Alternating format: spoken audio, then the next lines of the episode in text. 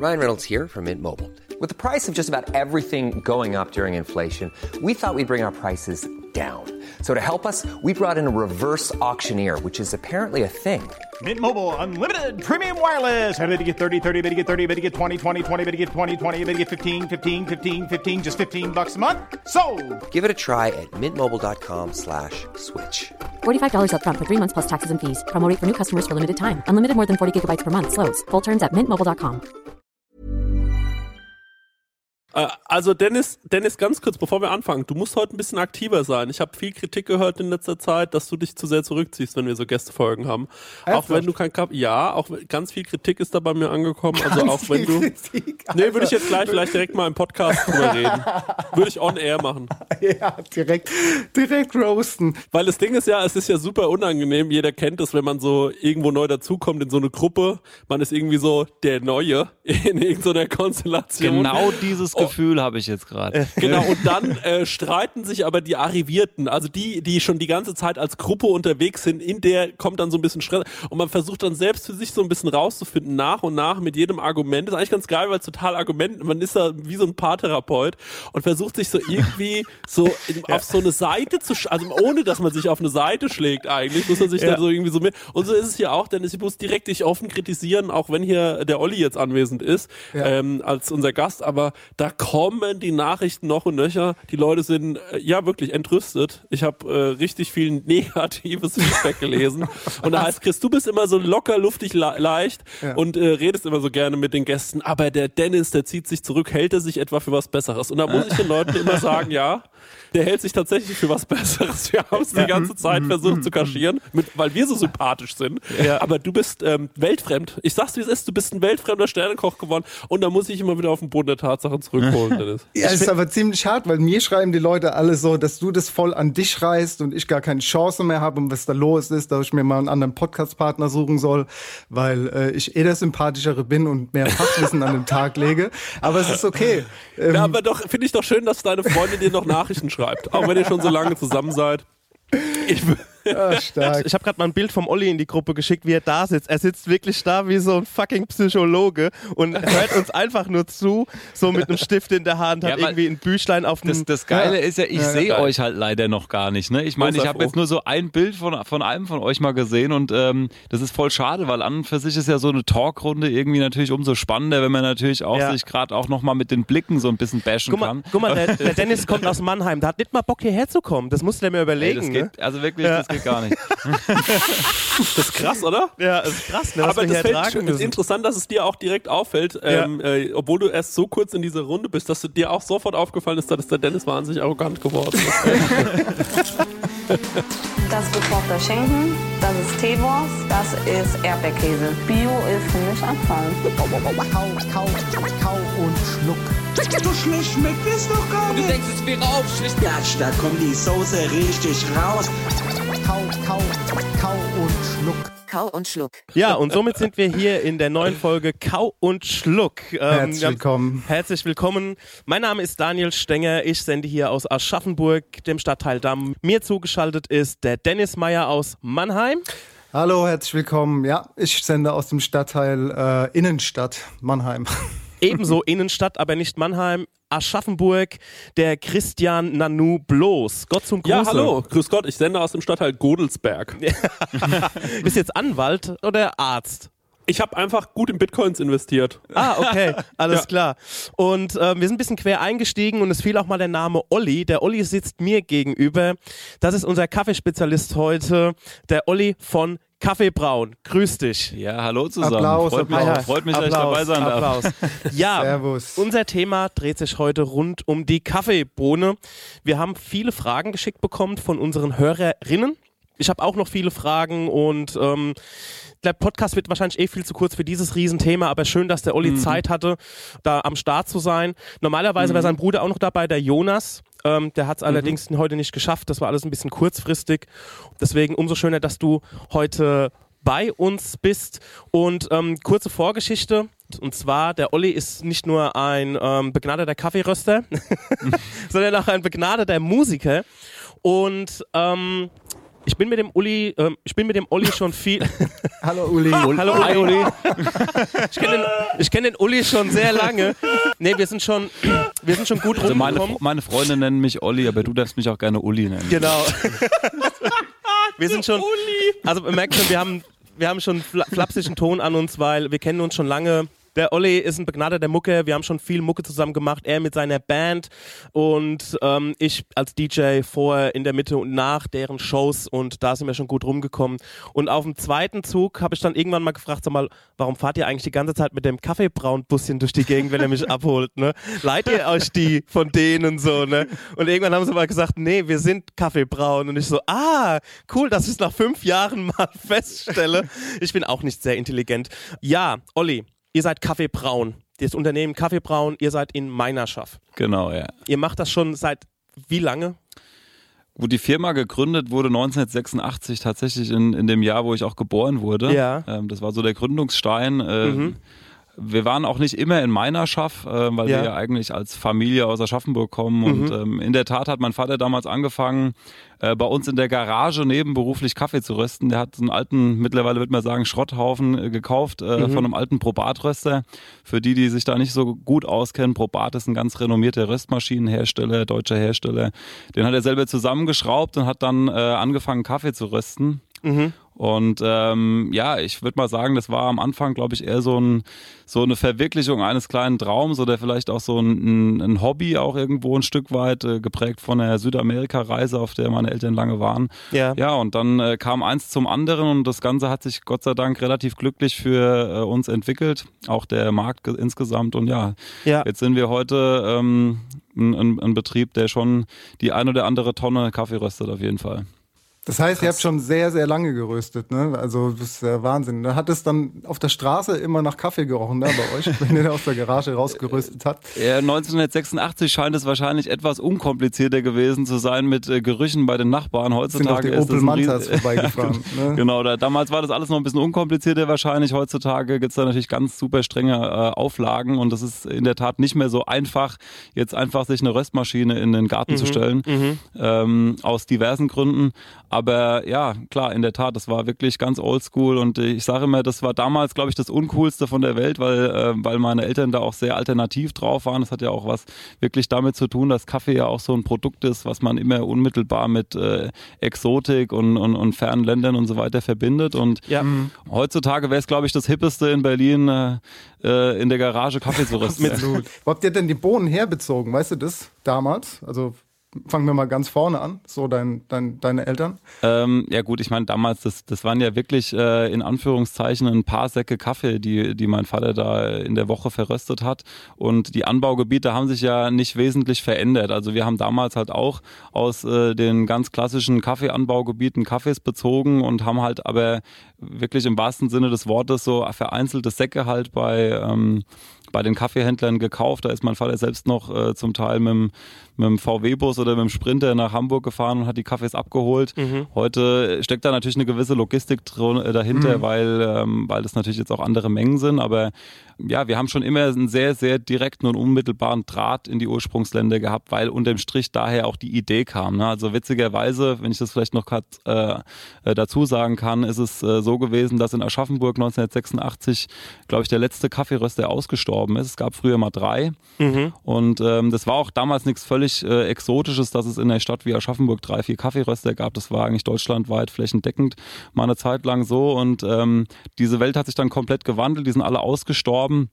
Supermarktketten haben selber geröstet und dann kamen eigentlich, äh, waren, waren eigentlich die klassischen äh, Industrierester, die man heute noch kennt, waren dann halt am Markt und waren marktbeherrschend. Ja. ja, und mittlerweile hat sich das ja wieder so entwickelt, dass diese Mikroröstereien wieder aus dem Boden schießen seit einigen Jahren und äh, das eine ganz erfreuliche Entwicklung ist. Ne? Und da war mein Vater dann halt, äh, wie gesagt, halt schon da. Ne? Ich trinke wahnsinnig gerne Kaffee, aber was mich natürlich jetzt mal interessiert, ist eigentlich, warum muss die Bohne überhaupt geröstet werden? Das ist für mich wirklich eine Frage, die mich interessiert. Aber was ist, wenn ihr sagt, ihr holt euch die ab, dann habt ihr erstmal nur wie das Grundprodukt oder was? Und wo ist dann jetzt, also ähm, was macht die unterschiedlichen Kaffeesorten aus diesen Mikroröstereien dann auch aus? Steckt in dem Vorgang des Röstens dann irgendwie die Kunst oder ist es das Produkt und der Röstvorgang oder also wie veredelt man den quasi, so dass man sagen kann, das ist unser Kaffee, ähm, das äh, hat so diese eine ähm, äh, Aromatik oder so, für die sind wir da bekannt. Ich, weiß, ich, ich glaube, du weißt, worauf ich hinaus will. Also vor allem natürlich erstmal.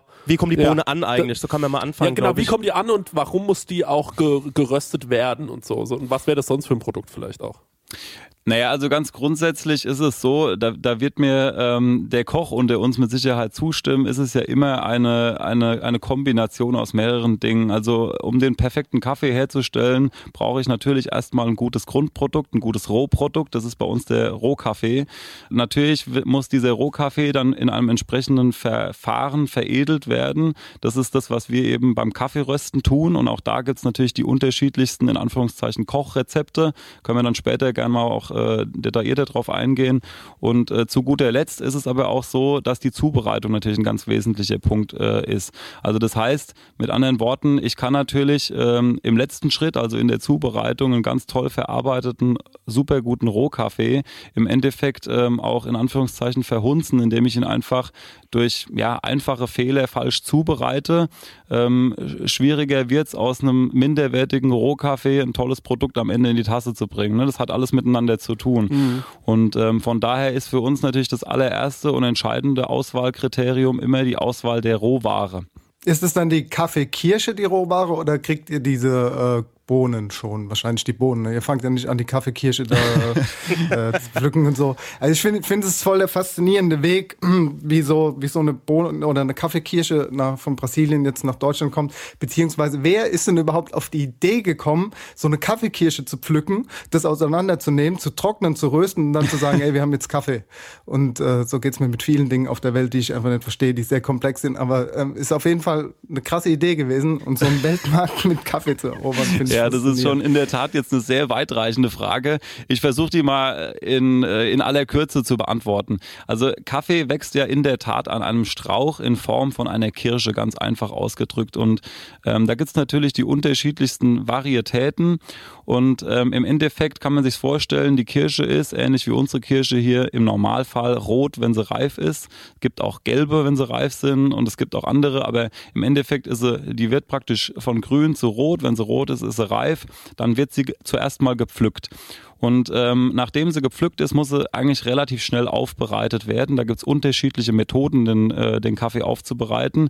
Im Wesentlichen, auch da können wir das alles noch äh, natürlich detaillierter besprechen, aber im Endeffekt gibt's im Wesentlichen zwei Aufbereitungsmethoden. Das ist einmal die gewaschene und die ungewaschene Aufbereitungsmethode. Bei der gewaschenen funktioniert es folgendermaßen. Die Kaffeekirsche wird entpulpt, das heißt, da wird das Fruchtfleisch erstmal entfernt und das passiert eigentlich unmittelbar nach dem Ernten in der sogenannten Nassmühle, also deswegen auch nasse Aufbereitung, also mit viel Wasser werden auch schon Aussortierungsprozesse, zum Beispiel faule Bohnen oder ähm, sagen wir mal Kaffeekirschen, die schon ähm, vertrocknet sind, die schwimmen dann zum Beispiel oben und also da kann man schon separieren, also das ist ein ganz wesentlicher Aspekt auch bei der qualitativen Aufbereitung.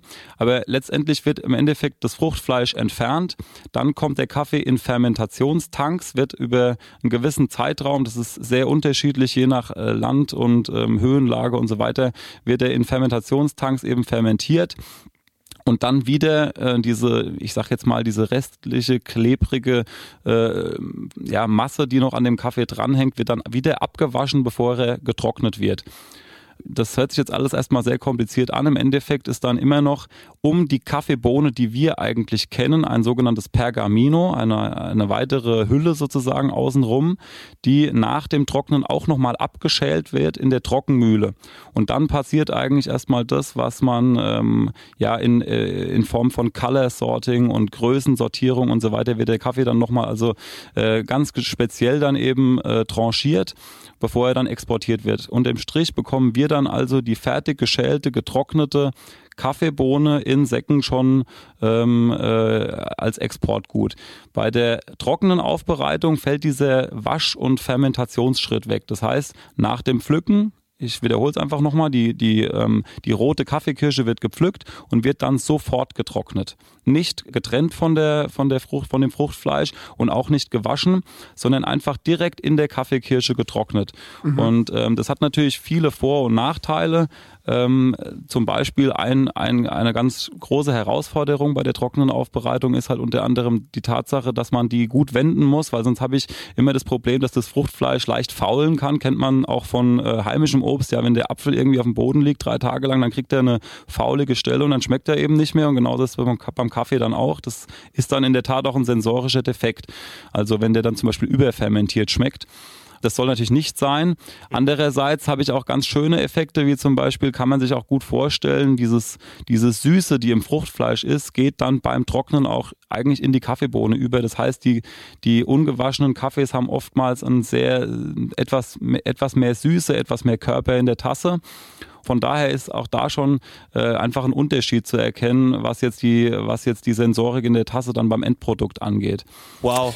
Also da ist schon mal, da, da kannst du quasi schon mal so eine Charakteristika herstellen, allein, dass du sagst, okay, ähm, die wird äh, so oder so äh, schon mal angeliefert. In und, der Aufbereitungsmethode, ja, genau. Das kann, genau. das kann also sein, ich kann Kaffee aus, äh, zum Beispiel aus Äthiopien, ist eins der Länder, wo traditionellerweise beide Verfahren eben ähm, angewendet werden. Ne, da kann Mhm. ich sagen, ein gewaschener äthiopischer Kaffee schmeckt definitiv anders wie ein ungewaschener. Einfach nur aufgrund der äh, Aufbereitungsart. Ne? Da habe ich eine Frage dazu. Also ich kenne den Begriff fully washed ähm, und du sagst ungewaschen. Gibt es dann eine Bezeichnung, keine Ahnung, wenn ich jetzt als Endverbraucher irgendwo im Supermarkt oder so bin, mal blöd gesagt, und mir Bohnen kaufe, dass es ungewaschen ist oder vollgewaschen? Das, genau, also ähm, fully washed wird hauptsächlich eben die gewaschene Methode natürlich genannt und äh, ungewaschen wird oftmals als natural äh, bezeichnet. Hm, also wenn okay. man sieht ähm, auf, ja, wie gesagt, das gibt's aber, also diese Differenzierung, die nach Aufbereitungsmethode und Varietät, ne, da sind wir schon in einem, in einem wirklich in einem High-End-Bereich, also im Spezialitäten-Kaffee-Bereich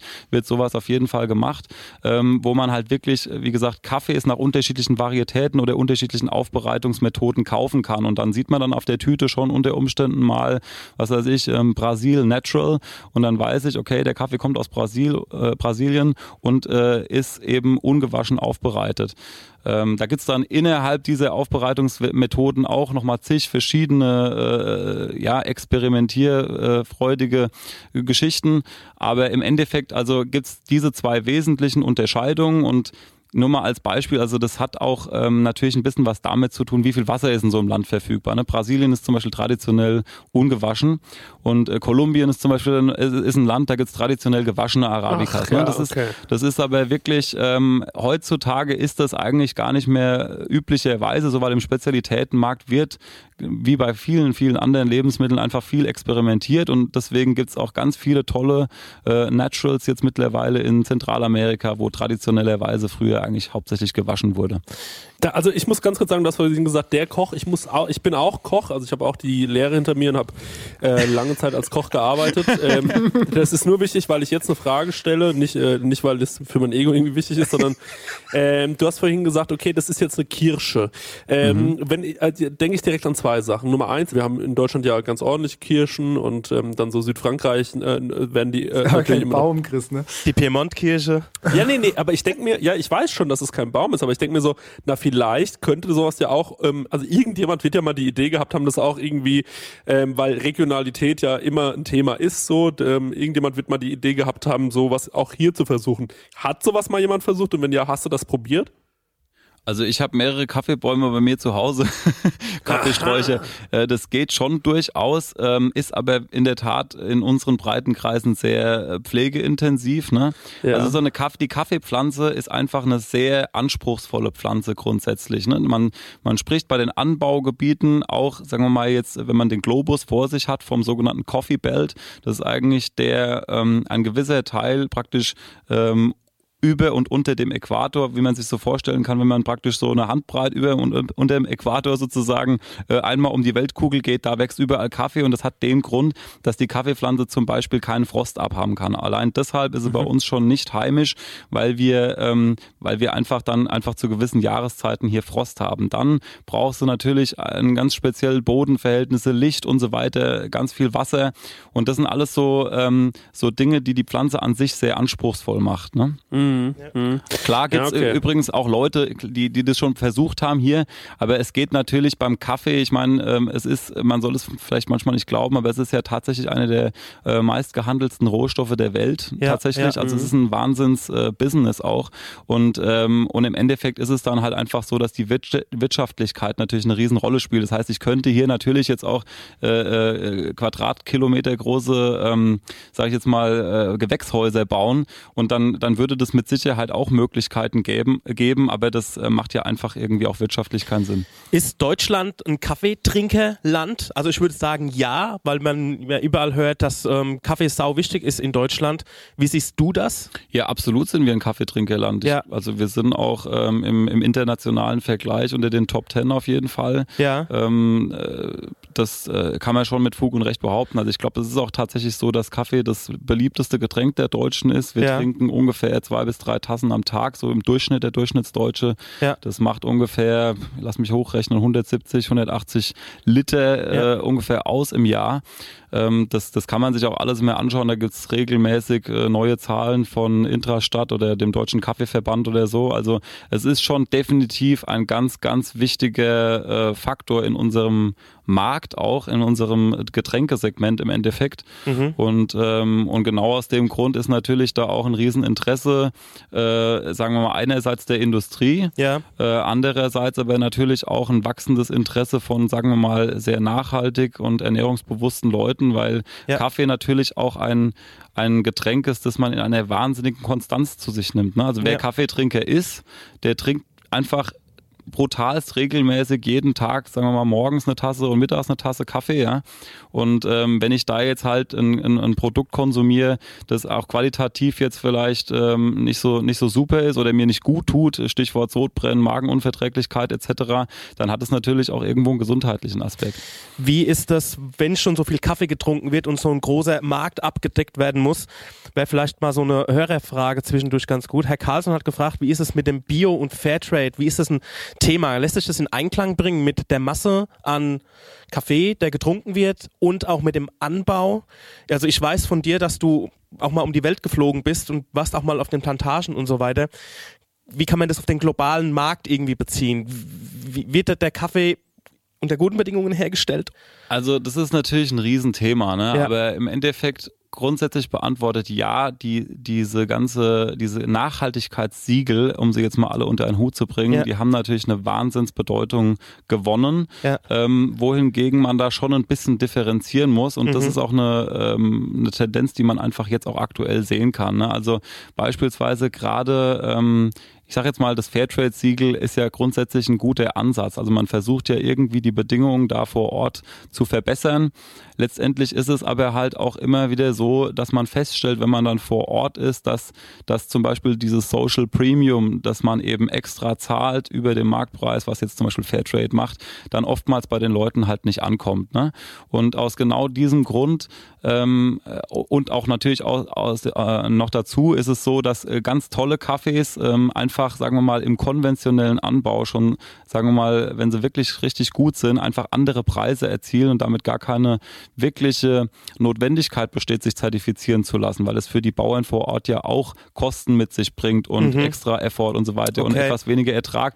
Aber das, ähm, das ist natürlich, äh, sagen wir mal, dahingehend ein wichtiger Punkt, dass wir ähm, ja, dass die Tendenz einfach schon dahin geht, dass die Leute diesen, diesen direkten Handel eigentlich Mhm. eher suchen. Ne? Also Stichwort Direct Trade. Ja. Ich persönlich mag das Wort nicht so gerne, weil ähm, Direct Trade streng genommen ja eigentlich bedeutet, dass man wirklich, sagen wir mal, die, die Bohne von der, von der Ernte bis, bis in den Röster sozusagen, dass, äh, dass man diesen Weg komplett selbst ähm, ja, mitgestaltet, also auch den Import, den Export etc. Ähm, deswegen mein Ansatz dahingehend oder unser Ansatz ähm, ist halt da eher dieses Direct Sourcing, nenne ich es immer ganz gerne. Das heißt, ich bin in der Tat, ähm, wenn es geht, einmal im Jahr im Ursprung in unterschiedlichen Ländern und, ähm, und kenne da die Leute vor Ort, verhandle da auch Preise mit denen. Das heißt, ich mache das Sourcing von Wow. dem Kaffee, Okay. ja, gebe aber dann die Dienstleistung einfach aus, aus, aus Gründen von Versicherung und, ähm, und Risiko an zum Beispiel jetzt einen Importeur ab, weil es einfach ein Riesenhessel ist, ähm, diesen Kaffee dann von Kenia oder Kolumbien oder äh, Indonesien nach Deutschland zu bringen. Das, da ist es, gibt es einen Grund, warum es da einfach Profis gibt, ja. Aber ich sage dann, äh, bespreche dann im Endeffekt mit diesen Leuten, okay, ich habe diesen Kaffee von diesem Farmer in dieser Menge zu diesem Preis, möchte ich gerne kaufen, ja, mit Verschiffungsdatum so und so und äh, die Dienstleistung der, des Import und Exports, das gebe ich aber aus der Hand, weil das einfach nicht mein, ähm, mein Tagesgeschäft ist. Ja. Wie lange ist so ein Kaffee denn unterwegs, wenn du jetzt äh, drüben bist auf der anderen Seite der Welt und sagst, du hättest gerne so und so viele, kaufst du Kilos oder Tonnen? es kommt, das kommt natürlich auf den Ursprung an. Ne? Also es gibt natürlich Ursprünge wie äh, Brasilien, ähm, die, die natürlich, oder Indien, die bei uns jetzt halt äh, zu den wichtigsten Ursprüngen gehören. Da kaufen wir schon auch ähm, mehrere Container Kaffee tatsächlich. Äh, ein Container sind ungefähr 20 Tonnen Rohkaffee. Ähm, aber es gibt halt auch andere Länder, wie zum Beispiel äh, Äthiopien, Kenia, Java, wo man halt jetzt natürlich keine ganzen Container kauft, aber halt, ähm, sagen wir mal, auch Mengen, wo es sich lohnt, mal vor Ort zu schauen, wie, wie läuft das da alles ab, wer steckt eigentlich dahinter, wie sieht die Kette mhm. aus ähm, und so weiter und so weiter. Ne? So, so läuft es schon ab. Sehr spannend. Und, und auf die Frage, weil du vorhin noch gefragt hast, wie lange dauert das? Also es ist natürlich so in, in den meisten Ländern, nicht in allen, aber in den meisten Ländern ist es wie bei uns, ja, wie die Apfelernte bei uns ist auch einmal im Jahr und so ist auch die Kaffeeernte einmal im Jahr. Das heißt, man geht eigentlich dann in so ein Ursprungsland, wenn die Ernte praktisch kurz vorm Ende steht, sodass die ersten ähm, Kaffees im Endeffekt schon verkostet werden können und man dann halt absehen kann, wie die Qualitäten sind, dann mhm. schließt man eigentlich Kontrakte und ähm, ich sage jetzt mal, dann brauchen wir, äh, sage ich jetzt mal für, für irgendein Columbia oder sowas, äh, ordert man dann vielleicht einen Container oder zwei und die nehme ich aber ja nicht auf einmal alle ab. Die werden vielleicht auf einmal nach Hamburg geschifft ins große Kaffeelager, aber wir rufen da natürlich sackweise dann im Endeffekt für unseren Bedarf ab. Verrückt. Krass, krass, ähm, krass. Ich, das ist ja heute eine super Folge, die ist ja so informativ, es macht richtig Spaß mit dem Uli. Ähm, Bombe, nee, wirklich. Ja, mit dem Olli natürlich. Ja, Wahnsinn. nee, ist wirklich super geil. Ähm, äh, steht uns gut zu Gesicht, so ein sympathischer Typ. Ähm, ja, äh, genau. ne, das Casting Dennis, läuft gut. Auf dich. Ja. Ähm, nee, ähm, ja. aber vor allem, also jetzt kommt die, also ich finde es schon mal, also ich finde es mega. Ne? Du bist ja dann da und äh, dann, äh, das verstehe ich auch. Ich glaube, es ist auch wahrscheinlich, hat, ich will da nicht zu, also wahrscheinlich hat man da auch Angst vor, ähm, ich, weil gibt es vielleicht auch so die ähm, auf diesen Handelswegen und so kann es ja auch mal zu Problemen kommen und so. Das äh, stelle ich mir alles ganz schön tricky vor. Absolut, Deswegen ja. macht es sehr viel Sinn, mit äh, jemandem da zu arbeiten, der am Ende dafür haftet oder der halt als der Exporteur dann ähm, äh, äh, da quasi dient und dass, äh, dass du das nicht übernehmen kannst, das macht schon Sinn, ähm, weil wahrscheinlich äh, sind da jede Menge Hürden zu nehmen, oder? Dann. Naja, ich will dir ein Beispiel nennen. Also ähm, es ist es ist so, wir wollen natürlich mit Leuten zusammenarbeiten, äh, mit denen eine langfristige Partnerschaft möglich ist, weil das ist auch wiederum wie bei uns in der Landwirtschaft. Das ist immer schön, die Leute können sich das bei uns natürlich besser vorstellen, als ähm, wenn sie jetzt äh, sich in einen Farmer in Kolumbien zum Beispiel reinversetzen müssen. Mhm. Aber im Endeffekt hat er die gleichen, in Anführungszeichen, Probleme wie ein Bauer, äh, der hier einen, einen Acker betreibt sozusagen. Natürlich nochmal andere äußere Umstände ist klar, aber im Endeffekt äh, ist dem dran gelegen, dass er, sagen wir mal, seine Ernte relativ frühzeitig unter die Leute kriegt, dass er auch nachhaltig mit uns Geschäfte macht. Ne? Das heißt, heißt, ihm bringt es halt wenig, wenn ich sage, ja, ähm, dein Kaffee ist toll, ich kaufe dir dieses Jahr irgendwie so und so viel ab und im nächsten Jahr ähm, äh, mache ich gar nichts mehr mit ihm. Ne? Also das, das mhm. möchte ich nicht und möchte er nicht, weil ein ganz wichtiger Punkt ist die Konsistenz des Produkts. Und da ist für mich natürlich auch auf, also auf Konsumentenseite, ne, ist das ja auch wichtig. Ich möchte ja auch meinen Kunden ein konsistent gutes Produkt bieten. Und deswegen mhm. habe ich ein Interesse dran, dass wir da auch eine nachhaltige, lange Partnerschaft haben. Und jetzt ist es halt so, ähm, weil ich, ähm, also als Beispiel jetzt, was da alles passieren kann. Ne? Ich kann jetzt zum Beispiel halt sagen, okay, ich ähm, äh, gehe zu dem Farmer ähm, nach Mexiko, haben wir zum Beispiel auch einen super Kontakt, da sind wir eigentlich auch äh, alle zwei Jahre mal und der Mexikaner war auch schon x-mal bei uns. Ähm, also da gibt's einen regen Kontakt, jetzt hat er äh, seine Ernte eingefahren, er macht die Verarbeitung auf Nassmühlenlevel, also da komme ich zurück auf das, was ich vorhin erklärt habe, ne? er, er pflückt die, ähm, die Kirschen, schält die Kirschen, trocknet die Kirschen, aber dann gibt er sie ab an ein sogenanntes Beneficio, also an eine Trockenmühle, die die Schälung und die, Mhm. ähm, die Sortierung zum Beispiel übernehmen. Weil das sind halt große Maschinen, die sowas sortieren. Äh, das, Mhm. das, das haben die wenigsten Bauern selbst unter, unter Kontrolle, sag ich mal. Ne? So, das heißt, dieser Verarbeitungsschritt findet dann wiederum extern statt. Und, ähm, und es kann jetzt sein, dass dann zum Beispiel ähm, aus welchen Gründen auch immer äh, an der Stelle nicht sauber gearbeitet wird, ja. Und ich habe dann Mhm. ähm, zum Beispiel irgendein Problem bei dem Kaffee, wenn er dann hier bei uns auf dem Hof steht, ja. Oder es kann sein, dass es, äh, dass auf dem Schiff, auch das hatten wir schon, ne, da hatten wir jetzt erst kürzlich in der Tat, ähm, dass ein, dass ein Container im Schiff ähm, irgendwie, sagen wir mal, dass da nass geworden ist, ja. Im Dann- Kanal stecken geblieben ist. da, da, das leider nicht, Gott sei Dank. Ähm, aber wir hatten tatsächlich schon den Fall, dass irgendwie der Container äh, nass geworden ist auf dem Schiff. Ja, jetzt steht er dann da in Hamburg und dann wird er erstmal natürlich unter Quarantäne gestellt. Und das heißt, Gabriels Boot oder was? ja, das ist, da, das ist dann wirklich so, ja gut, da muss man halt Proben ziehen, da werden ja auch an, an jeder Stelle Proben gezogen und dann, ähm, und dann ist ja der Worst Case, dass der Kaffee hier ankommt und ist fermentiert, weil er während der, der Verschiffung dann irgendwie solchen, ich sag jetzt mal Gefahren außen, außen, ähm, äh, ent, entgegengestanden ist. Jetzt ist halt der Punkt, ähm, dass ich dann den Kaffee natürlich so nicht, so nicht haben möchte, weil ich den auch so nicht gekauft habe. Ja. Ich möchte ja meinen Kunden nach wie vor ein, ein super Produkt bieten. Da kann der Bauer ja jetzt gar nichts dazu. Ne? Der Bauer Mhm. hat seinen Job super ordentlich gemacht. Der Kaffee kommt hierher und ist einfach nicht in Ordnung. Entspricht nicht den Qualita äh, Qualitätsmerkmalen. Ähm, und von daher äh, ist das dann auch ein Punkt, wo ich dann sage, das ist jetzt ein klassischer Fall, ähm, der, äh, der dann eben dann weitergegeben wird. Ähm, der, der Kaffee wird dann auch seinen Käufer irgendwo finden, ja, mit Sicherheit, halt zu einem anderen Preis. Aber da sind wir dann halt eben nicht bereit, äh, äh, sagen wir mal, minderwertige Ware ähm, dann da zu verarbeiten. Das kann auch nicht unser Ziel sein. Okay. Leute, ich würde mal in die, ähm, in die Playlist gehen. Ich würde mal den Anfang machen und zwar wünsche ich mir von Blur Coffee and TV. Ey, cool. Cooler Song. Mir kommt von Dear Reader Down Under Mining. Ich habe Bock auf Ichiku Park von Small Faces. Cool. Dann kommt von mir Junge Römer von Falco. Dann sind wir gleich wieder zurück. Leute, wir machen mal ganz kurz Werbung, denn auch in dieser Folge werden wir unterstützt von Aldi. Und ja, die ersten Sonnenstrahlen bahnen sich den Weg. Mhm. Auf deine Terrasse, auf meinem Balkon. Ne? Ich habe ja Genau. nur so einen kleinen Mini-Balkon. Du hast ja so einen richtig herrlichen Hof. Ja. Genau, vor allem in meinen Hof bahnen sich Mhm. die Sonnenstrahlen. Und Chrissy, du weißt, was das bedeutet bei mir, ne? Das bedeutet, das Unkraut wird gejäht. Erstmal, das Genau, ist ganz wichtig. richtig. Und dann wird der Grill angeschmissen. Und dann wird der Grill angeschmissen. Und mein Leben spielt sich ja im Sommer oder wenn es warm Mhm. ist, von Frühling bis Herbst, draußen ab. Das ist herrlich. Das war bei meiner Mutter früher auch immer so. Es war, Ja? wurde jeden Tag gegrillt. Wir hatten so einen Grill draußen stehen und irgendwann war so, warum soll ich denn eine Pfanne anmachen? Man kann es doch auch einfach grillen.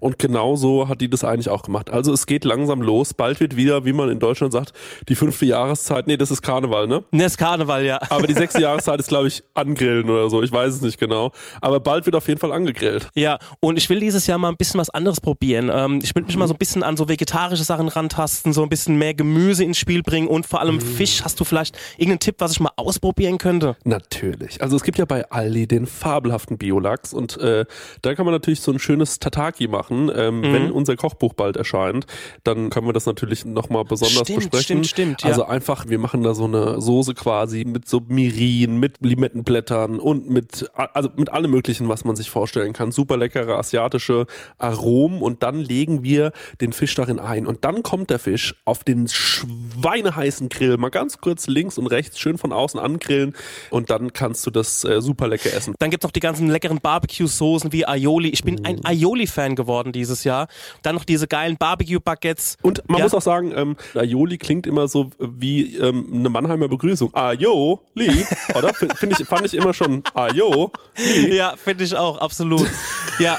Und dann baller ich auch noch immer so gern so nochmal so frisches Obst. Ich bin ja ein Riesenfan von Wassermelonen. Gehört zum Grillen dazu. Das ist quasi sich erfrischen Mm. und Kann gleichzeitig man was auch essen. grillen tatsächlich. Kann Hab man ich so auch schon bisschen- mal gesehen. Ja, kann man so sich ein bisschen einlegen, so eine Wassermelone und die dann einfach einmal scharf angegrillt. Und da kannst du dann auf die gegrillte Wassermelone, habe ich mir gerade gedacht, bisschen frisches Olivenöl, bisschen gebröckelter Feta oben Boah, drüber. geil. Und schon hast du eine kleine Vorspeise für zwischendurch und schmeckt total frisch und ist gesund. Und ähm, ja, für die Rucola-Freunde kann man da noch ein bisschen Rucola drauf machen. Ich war gestern übrigens, habe ich mir einen Dürüm geholt und Ja. dann guckt mich der Typ irgendwann an und sagt so, Rucola? Was? Wie so denn Rucola? Das, seit wann gibt's denn Rucola? Und er so, ja, haben wir neu. Und ähm, ich kenne den sehr gut und das war so ein funny Moment. Wir haben beide, also er musste selbst drüber lachen. Ähm, ja, großartig. Geil, also dass die da auch mittlerweile so auffahren. Aber Ja. wenn ihr zu Hause beim Grillen auffahren wollt, dann checkt doch einfach mal aus aldi-nord.de slash grillen oder aldi-süd.de grillen. Geht in den nächsten Aldi, da bekommt ihr alles, was ihr fürs Barbecue braucht. Und ich glaube, nach so einem kalten und vor allem langen Winter haben wir uns das verdient, einfach mal wieder schön lecker im Freien aufzufahren. Absolut. Und ähm, einfach ein bisschen gönnen können. Ne? So sieht's aus. In diesem Sinne, was sagt man zu grillen? Gut Schür? Gut Holz? Gut Glut? Ja. Gut Glut. Ich wollte irgendwie sowas, ein Wortspiel mit Zange machen. Bleiben wir Ja. einfach bei Gut Glut. Viel Spaß beim Angrillen. Wie gesagt, diese Folge wird euch präsentiert von Aldi. Vielen Dank an Aldi. Ähm, checkt gerne noch die Shownotes. Ähm, das haben wir uns verdient. Jetzt geht's weiter mit dem Poddy. So, Party People, wir sind wieder zurück. Kau und Schluck, zweiter Teil, zusammen mit dem Olli Braun von Kaffee Braun. Unser Thema ist heute Spargel. ähm, Oh haben ja schon, Uli bitte, ja? der Uli, genau, stimmt. Zwei Sachen falsch gesagt. Es geht nicht um Spargel, sondern um Kaffee und der Olli heißt Uli. Ähm, ja, der, Ey, die Leute, also jetzt, Ja. also jetzt wäre ich als Zuhörer wirklich verwirrt und wüsste Ja. nicht mehr, wie er wirklich heißt. Bisher wäre es mir klar gewesen Ja. und ich hätte mir gedacht, er heißt Olli, das mit dem Uli ist ein Spaß. Genau. Aber jetzt ist man, finde ich, an so einem Punkt, wo man sich denkt, vielleicht heißt er doch wirklich Uli und das mit dem Olli war die ganze Zeit ein Spaß. Ja, Das genau. Ist, Nee, äh, es ist der Olli Braun von Kaffee Braun. Wir haben am Anfang ähm, der Sendung in der ersten Hälfte sehr viel über die Kaffeebohne gelernt, wie sie überhaupt wächst, hier ankommt, hier verarbeitet wird und daraus unser aller Lieblingsgetränk wird. Ah, und ah. außer Dennis Lieblingsgetränk, ähm, alle anderen außer Dennis? Dennis. Dennis ist nicht so der Kaffeetrinker. Ehrlich? Ja, Ja. das weiß er ja noch gar nicht. Vielleicht Uli. schaffen wir es noch, dich zu bekehren. Ja, genau. Ja, das hoffe ich. Da habe ich nämlich auch ein paar Fragen dazu. Also für mich ist nämlich in der, in der Kindheit, ja, ist, also ich finde ein Kaffeegeschäft, also ein Kaffeegeschäft ist für mich damals Dallmayr Prodomo aus der Werbung gewesen oder Educho. Ähm, da hat es immer nach Kaffee gerochen. Das war für mich schon so ein Gefühl von zu Hause. Ich finde, das ist ein sehr guter Geruch. Ich allerdings bin jemand, der Kaffee nicht so gut verträgt. Ja. Ähm, ich glaube, daran liegt es maßgeblich, dass ich irgendwie immer mich so zu aufgedreht fühle oder irgendwie dann mit dem Magen Probleme bekomme. Und deswegen habe ich nur ab und zu so Phasen, wo ich mal gerne und ja, gerne Kaffee trinke.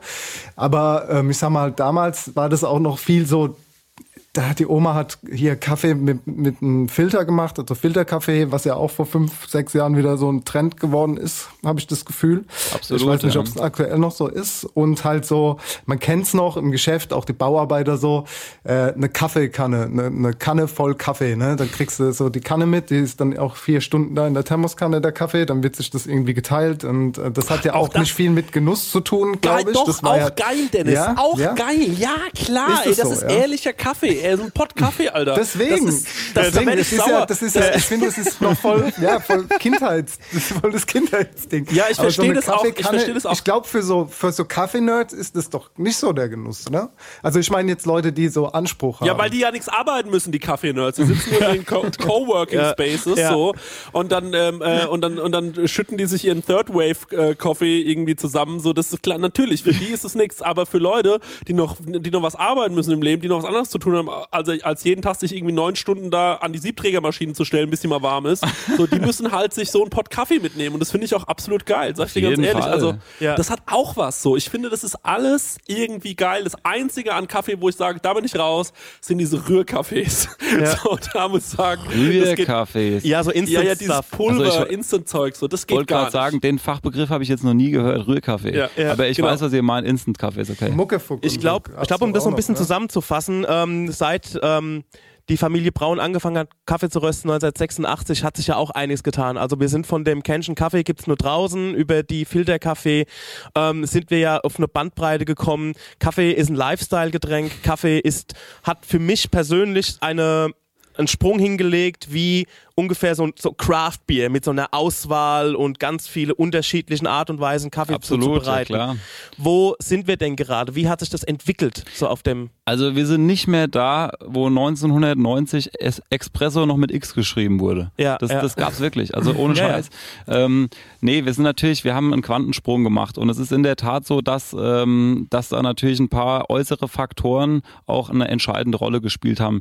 Ich denke schon, dass wir, dass wir natürlich äh, oder die Röster allgemein, die jetzt so sagen wir mal im Spezialitätenbereich unterwegs sind, natürlich alle einen guten Job machen, aber im Endeffekt äh, kamen da zwei, drei Dinge von außen dazu, äh, die den Markt einfach befeuert haben. Ne? Das war zum einen die Starbucks-Welle in den 90ern, wo einfach wirklich in Deutschland noch so klassischerweise, wie du es gerade erzählt hast, ne, bei der Oma gibt's den Filterkaffee und, ähm, und das war so der Kaffee, den man kannte, so eine schwarze Plörre halt irgendwie ähm, und dann halt vielleicht auch nicht unbedingt der beste. Ähm, genau, und dann kam halt durch diese Starbucks-Welle und auch die Entwicklung der Vollautomaten, ne, auf einmal wurde sowas ja auch salonfähig, also kam die Nachfrage von Bohnenkaffee. Und äh, der hat natürlich äh, einen gewaltigen Effekt gehabt, einfach dahingehend, dass natürlich erstens mal in der ganzen Bohne äh, natürlich nicht mehr so viel versteckt werden kann wie im Mahlkaffee, das ist auch klar. Also das muss man auch mal dazu sagen, ne, dass der Filterkaffee ist ja auch ein Stück weit dadurch in Verruf geraten, dass natürlich da auch, ähm, sagen wir mal, die Möglichkeit bestanden hat, äh, ein bisschen zu strecken. Ne? Also da konnte man halt etwas, also ja, kann, konnte man halt auch einfach minderwertigere Kaffees untermischen. Das hat ja keiner mehr gesehen, so ungefähr. So ähnlich wie beim Leberkäse. Ja. ja, naja, das ist jetzt ein bisschen blöd ausgedrückt, aber naja. Ähm, Ja, Fakt ja, ist auf jeden Fall, der Filterkaffee von heute muss ja nicht gezwungenermaßen ähm, mit dem Filterkaffee von damals, äh, sagen wir mal, verglichen werden. Ne? Also ich bin zum Beispiel ein leidenschaftlicher Filterkaffeetrinker und ich kann äh, definitiv behaupten, dass es ganz, ganz tolle Filterkaffees gibt, weil Filterkaffee an sich heißt ja erstmal nur, es ist eine Zubereitungsart von Kaffee, so wie ähm, die Zubereitung im Siebträger eine andere einfach darstellt. Ja? Aber das Ähm, Produkt ist ja das gleiche, das sind gemahlene Bohnen. Ne? Das Und stimmt. dann hast du, ja, und beim Filterkaffee, also bei, äh, bei der Siebträgermaschine wird's wahrscheinlich, geht's, äh, ist es wahrscheinlich die, der Druck, mit dem das Wasser in, äh, auf den kompakten Kaffee geschossen wird eher und dann, äh, und bei dem anderen ist es halt eher so der lockere Kaffee und dann kann man das ja so kreisförmig eingießen, ne? Das gibt's ja, gibt's ja auch noch so verschiedene Genau. ähm, äh, ähm, äh, Anleitungen und so. Ich glaube, das ist, oder das ist, also da- das Produkt ist ja das gleiche, oder ist es auch ein anderes? Im, äh, Prinz, Im Prinzip schon, ja. Aber im Endeffekt ist es ja ein ganz anderes Verfahren. Und ähm, die, das Verfahren hat dann natürlich, sagen wir mal, auch ein Stück weit was damit zu tun, welche Cafés sich vielleicht für welches Verfahren besser eignen und vor allen Dingen auch welcher Röstgrad sich zum Beispiel etwas besser Und eignet. das finde ich ist jetzt ein sehr interessantes Thema. Ich finde, Ja. da können wir mal einsteigen, weil ähm, wir fachsimpeln hier sehr stark. Aber jetzt lass mal für die äh, Otto-NormalverbraucherInnen mal ein bisschen erklären, was, was gibt's denn für zu Hause oder wo, wenn ich jetzt zu euch komme, so für Möglichkeiten äh, für Einsteiger, damit du mir jetzt mal, mal so einen Kaffee schmackhaft machen könntest. Und auch interessant wäre doch erstmal, was haben wir eigentlich alle? Weil, sorry, aber die Frage will ich mal geklärt haben, weil ich weiß es ja gar nicht. Wer hat welche Kaffeemaschine zu Hause? Und ich glaube, jetzt werden sich, also ich bin mal gespannt, Dennis, was du hast, aber auch was du hast, Stenger. Olli, ich schätze, du hast nicht nur eine, wobei du wahrscheinlich auf der Arbeit ähm, äh, alles Mögliche an verschiedenen Kaffee, äh, äh, Kaffeesachen stehen hast. Wollen wir das einmal klären, damit wir so wissen, was haben wir so zu Hause? Und dann kann er uns vielleicht auch nochmal sowas wie persönlich empfehlen. Ich wollte ganz lange so eine ECM äh, Siebträgermaschine äh, äh, Maschine haben so und äh, dann ähm, habe ich echt lange hin und her überlegt, weil das kostet einen Haufen Geld. Also Der ich Olli, glaube, Olli grinst und nickt mit dem Kopf. ja, wahrscheinlich hat er die, ne? Ja. nee, ich habe Ähm, hab tatsächlich keine. Okay. Also ich hatte, ich war wirklich kurz davor. Und dann habe ich mir so gedacht, so, naja, wenn du dir eine geile Kaffeemaschine holst, musst du dir auch eine gute Mühle holen. Und da Genau. fallen nämlich viele drauf rein und denken sich dann, naja, dann ist ja die Kaffeemaschine gekauft. Aber da brauchst du ja noch eine gute Mühle. So, Absolut, und die ja. Mühle, man würde sich wundern, was sie kostet, sag ich mal so. Also da habe ich mir gedacht, na, was wird die schon kosten? Und äh, ich sag mal so, die gehen bei 50 Euro los, die darfst du dir aber nicht kaufen. Und die sind eigentlich, ähm, die können so teuer sein wie die Kaffeemaschine selbst am Ende. Was ist, wenn du einen Thermomix zu Hause hast? Funktioniert das? Dann geht natürlich, Kannst du auch mal durchjagen, oder? Olli steht gerade auf dem Geht. Ne, Quatsch. oder ein Mörser. Ja, äh, Kannst du vielleicht auch Kaffee kochen im Thermomix mittlerweile, ja, genau. weiß. Einfach die Bohnen rein. Das wäre krass. Ich habe einen Pürierstab. Also, Leute, ganz kurz, Entschuldigung, wieder zurück zur Ernsthaftigkeit. Ich ähm, habe mich dann, ich habe lange hin und her überlegt, und da ich in einem Restaurant gearbeitet habe und da steht eine gute Siebträgermaschine, habe ich mir gedacht, naja, Chrissy, du musst ja jetzt nicht den ganzen Tag den guten Espresso saufen. Ganz geil wäre ja, wenn du zu Hause einen Allrounder hast. Und habe mich dann für einen, und jetzt schlagen alle den, die Hände im Kopf zusammen, Vollautomaten für zu Hause entschieden von Siemens. Der war auch gar nicht so billig, ich glaube, der hat 800 Euro gekostet damals oder so, ähm, vor einem Jahr. Und ähm, ich muss leider sagen, ich bin mit dem nur so halb zufrieden, weil A, jeder sagt zu mir, ey, diese beschissenen Vollautomaten, warum hast du denn nicht einfach eine Siebträgermaschine gekauft? Das ist immer der Spruch, den ich gedrückt bekomme. Zweitens, er sieht wahnsinnig hässlich aus. Der hat so oben so Bilder, wo man sieht, wie der Kaffee aussieht, wenn er rauskommt. Also, als wäre man zu blöd zu wissen, wie ein Cappuccino aussieht. Und ähm, also er ist wirklich wahnsinnig hässlich. Dann will er alle zwei Tage von mir entweder entkalkt werden, gereinigt, äh, Tropfschalen leeren, ähm, Wasser nachfüllen. Also es ist, es, es nervt mich. Also Er will halt geliebt richtige- werden, ja. Ja, Ja. ich glaube aber, eine ECM ist noch ähm, äh, äh, pflegeintensiver und vor allem, und das ist mir aber bei den Vollautomaten wichtig, ich stehe morgens auf, drücke einen Knopf und dann kommt mein Kaffee raus. Und bei der Siebträgermaschine muss der Kopf erst warm werden. Das dauert ein bisschen. Also es gibt welche, die heizen recht schnell hoch, aber trotzdem so 20 Minuten muss man, glaube ich, schon warten. Und ähm, ja, ey, ich habe mich dann am Ende dafür entschieden. Ich trinke übrigens voll oft, also eigentlich ist es hier ähm, äh, in, in letzter Zeit, hole ich mir den immer, weil es den gibt's halt überall beim Edeka, ist euer ähm, Savoir Vivre, glaube ich, heißt der. Ja, Und genau. ähm, ja, der, den, der läuft bei mir immer durch. Ähm, hab jetzt aber überlegt, auch mal wieder einen anderen zu holen, weil ich irgendwie ja jetzt mal was anderes brauche. Und deswegen ist natürlich perfekt, wenn du mir da gleich was empfehlen kannst. Und sag auch mal was zu meiner Kaffeemaschine, würde mich wirklich interessieren. Ich habe die gleiche, also ich habe die gleiche Herstellung des Kaffees oder ja, äh, Kredenzung des Kaffees, auch ein Vollautomat und auch unsere Hörer fragen, zum Beispiel Le Cook, Vollautomat, Hot oder Schrott, um das Thema zusammenzufassen oder die, den Vollautomaten. Aber meiner malt auch immer gleich selbst. Ne? Ja, ja, muss das man halt macht dazu sagen. das ist, macht ja meine glaube ich, schon ganz okay. Also, ist, aber sag mal, sag mal was, Olli. Also, ähm, wie der Name schon sagt, ist ja ein Vollautomat. Ne? Der malt selbst, das ist ein guter Punkt. Deswegen ist er auch super äh, handy. Aber also grundsätzlich, ähm, ich habe keinen Vollautomaten zu Hause. Äh, der Vollautomat hat natürlich viele Vorteile, weil er ist halt einfach super convenient. Und deswegen hat er sich auch so nachhaltig durchgesetzt, weil es ist halt einfach wahnsinnig einfach, ihn zu bedienen. Und ähm, wie du schon sagst, du drückst auf den Knopf und es kommt ein Kaffee raus.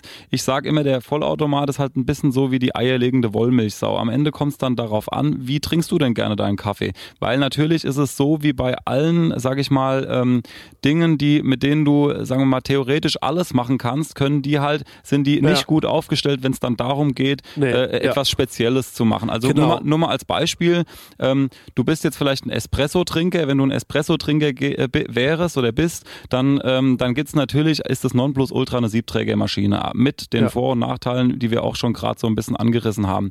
Wenn du ein Filterkaffeetrinker bist, dann äh, stehst du halt ein bisschen auf das etwas aromatischere Aroma, du zelebrierst es halt vielleicht auch ein bisschen anders.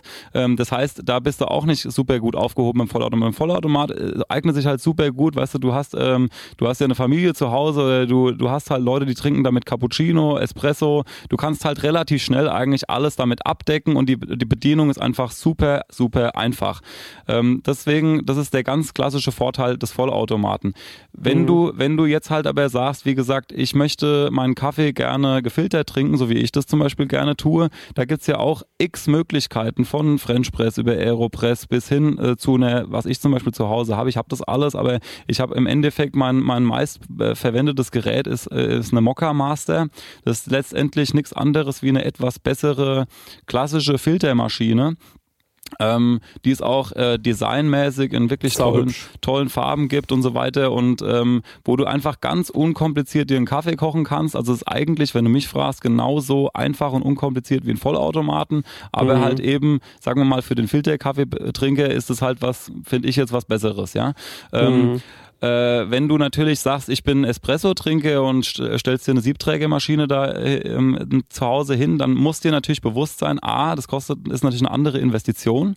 Also das Mhm. in, die Investitionssumme ist natürlich immer für jeden Konsumenten ein, ein ganz kritischer Faktor, ja. Also, Mhm. weil du musst ja die Maschine kaufen, wie du schon sagst, oftmals hast du dann äh, den Fall, die Leute kaufen sich und sparen für eine tolle Maschine und dann sparen sie an der Mühle. Und Mhm. äh, das ist natürlich ähm, auch wiederum nur sehr, äh, ja, eigentlich, eigentlich natürlich nicht konsistent. Ja, genauso gut äh, brauchst du dann ja eigentlich noch einen Temper und so ein paar, ein paar Dinge einfach als Zubehör, um das halt richtig zu zelebrieren.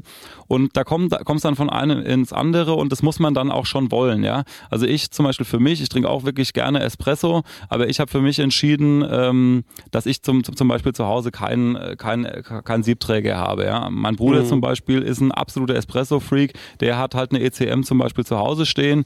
Ähm, Mhm. Von daher, das ist aber dann bei ihm auch ähm, wirklich, ähm, der, der lässt da halt auch einfach ein paar mehr Espressi raus dann am Tag, weil wenn du jetzt zu, zu zweit zu Hause bist, äh, dann für, ich sag jetzt mal fünf, sechs Espressi da sich so eine Maschine hinzustellen, ist halt eine Frage der, der, der Investitionskosten. Ne?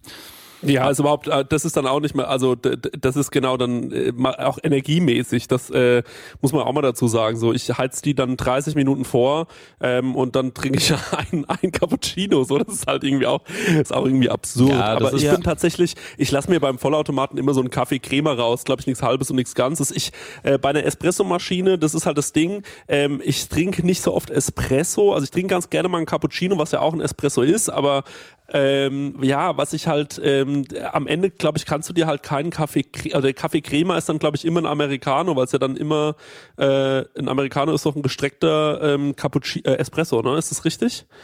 Ich glaube Also- ja. Also wie gesagt, ein, ein Espresso, ähm, es hat ja grundsätzlich sind es alles Getränke, die eine Espresso-Basis haben. Ne? Also ein Mhm, Cappuccino ist ein Espresso-Shot mit Milchschaum und, ähm, und ein Kaffee Creme oder auch ein Americano. Streng genommen gibt es da auch nochmal einen Unterschied, aber er ist, wie du schon sagst, ein Espresso mit Wasser im Endeffekt. Ja? Der Ja. Unterschied ist halt der, äh, dass bei einem, bei einem klassischen Americano hast du eigentlich erstmal heißes Wasser in der Tasse und gibst dann einen Espresso-Shot drauf. Ah, und, okay. und beim ähm, und beim Kaffee Creme hast du in einem Doppelauslaufsieb ähm, einen einer Shot Espresso und ziehst den dann da durch. Das heißt, der läuft sehr viel schneller durch und, Mhm. ähm, und ist dann praktisch auch so eine Art gestreckter Espresso. Ja, aber ähm, ist, aber, oft. ist aber in der Ja. Tat tatsächlich äh, auch geschmacklich ein, ein Unterschied. Also wenn du mal die Chance hast, es zu probieren, das ist wirklich auch ganz interessant. Ich Ja. dachte ja früher immer, dass äh, Espresso schnell was Schnelles ist, weil vorhin hattest du ja auch schon gesagt, das hat mit Expresso angefangen, also damals in der Kindheit. Also Express dachte ich, ja, es muss sehr schnell gehen. Das ist ein kleiner Shot-Kaffee und das äh, geht ganz, ganz schnell. Äh, mal zu mir und meiner Kaffeemaschine zu Hause. Ich habe keine. Ich habe keine Kaffeemaschine. Ich habe nur eine French Press. Ähm, ja, ist komisch, gell, dass es sowas gibt. Menschen ohne Krass. Kaffeemaschine. Ja, keine Kaffeemaschine zu Hause. Ich hatte mal eine, die ist verkalkt und dann habe ich mir keine. Nee, Nein. finde ich auch wieder nein, nein, arrogant, genau, weil was genau. machst du mit Deswegen Gästen? habe ich die French Was ist denn mit Press zu Hause. Gästen? Die French Press ist zu Hause für Gäste. Das ist Ja, das Witzige. aber das daran. ist doch toll. Und, äh, die haben mir aber auch geschenkt bekommen von, von einer Freundin, damit sie halt Kaffee trinken kann. Also der, der. Olli nickt es gerade ab mit der French Press, sagt völlig in Ordnung. Ich bin Ja. äh, ein Freund von der French Press, absolut. Das Okay, aber Olli, jetzt ist das Ding, da ich ja äh, sehr selten Kaffee trinke und jetzt auch äh, Schande über mein Haupt, aber ich weiß nicht, wie viel da rein muss an, an Menge, an Gefühl, an Kaffee, wie das funktioniert. Also ich habe dann einfach Pulver reingemacht, habe da Wasser drauf und habe es runtergedrückt, habe es einfach mal ein bisschen ziehen lassen und habe es dann getrunken. Ja, das ist, ähm, kannst du mir vielleicht mal so einen guten Tipp geben, wie man so mit einer French Press richtig umgeht? Also, also äh, das kommt lacht, halt drauf an, wie groß deine French Press ist. Ist das ein Eimer oder ist das, ist das ein, ist das ein Nö, so kleines eine handelsübliche, Also, so eine kleine. Pass auf, äh, ähm, ich denke mal, all diese Fragen, über die wir gerade reden, münden eigentlich in einem Begriff, den wir vielleicht mal kurz irgendwie erklären sollten. Und das ist das, der Stich, das Stichwort Extraktion. Extraktion ist eigentlich genau das, was beim Kaffee kochen oder beim, beim, beim, beim Kaffee zubereiten eigentlich das alles Entscheidende ist. Und da spielen ein paar verschiedene Einflussfaktoren eben eine Rolle, die dann hoffentlich auch deine Frage beantworten und auch die zwei, drei anderen äh, Fragen, die ich da jetzt schon ähm, anklingen habe, hören. Und zwar zum einen ein ganz entscheidender Punkt ist natürlich das Verhältnis von Menge von Kaffee und Wasser. Ja, also wie viel Menge und wie viel Wasser nehme ich? Das ist ein erster Punkt. Ein zweiter Punkt ist der Mahlgrad. Der hat nämlich unmittelbar damit zu tun Mal ich feiner, brauche ich tendenziell etwas weniger Menge. Mal ich gröber, brauche ich tendenziell etwas mehr Menge, weil unterm Strich bedeutet Mahlgrad nichts anderes wie die Zerkleinerung von der Bohne. Und je kleiner ich das Ganze zerteile, desto größer wird die Angriffsfläche, also die Oberfläche, die bei der Extraktion dann eine Rolle spielt. Dann gibt es noch andere Faktoren, wie zum Beispiel Brühtemperatur, Brühzeit. Das kann man sich ja alles eigentlich ganz gut vorstellen. So ist nur mal als Extrembeispiel der Espresso. Ein Shot, der wird gezogen, der dauert vielleicht, äh, sagen wir mal, 20 Sekunden, bis er durchläuft, ja. Und dann ist der, dann ist das Extrakt fertig. Und bei der French Press, da habe ich ungefähr eine Ziehzeit von um die vier Minuten am Ende des mhm. Tages habe ich in beiden, äh, in beiden Fällen mir einen Kaffee zubereitet. Ne? Also so viel zu dem Thema, wie unterschiedlich das sein kann. Und das macht natürlich auch den entscheidenden Aspekt bei den ganzen Zubereitungsmethoden aus. Beispielsweise beim Espresso, um jetzt wieder bei dem Extrembeispiel zu bleiben, habe ich natürlich ein sehr, sehr feines Mahlgut, weil ich ja in relativ kurzer Zeit unter Zuhilfenahme noch von Druck in einer Maschine mir das Extrakt ziehe, wohingegen bei der French Press ist es ja so, dass ich das Kaffee, also das ist ja eine Full Immersion nennt man das, also man gießt praktisch das Kaffee und das Kaffeemehl mit dem Wasser auf, das ist die ganze Zeit in Kontakt mit dem Wasser ne? und wird ja. dann erst durch das Drücken von diesem Stempel im Endeffekt wird der Extraktionsprozess weitestgehend mhm. unterbrochen, da bin ich auch schon bei einem entscheidenden Stichwort, dann sollte man nämlich eigentlich, wenn man den runtergedrückt hat, den am besten auch umschütten in ein anderes, in ein anderes Gefäß, weil sonst sonst zieht er ja die ganze Zeit weiter. So Tee, also man, ja. sagt, ah. man sagt landläufig, er zieht weiter. Ähm, das heißt, die Extraktion geht weiter und weiter und weiter und dann kommt man zu etwas, das nennt sich Überextraktion. Und das ist dann eben das, was man so landläufig als einfach extrem bitter. Der Kaffee hat dann auch eine sehr dunkle Farbe, ne? weil sich einfach viele dieser Stoffe im Kaffee einfach gelöst haben.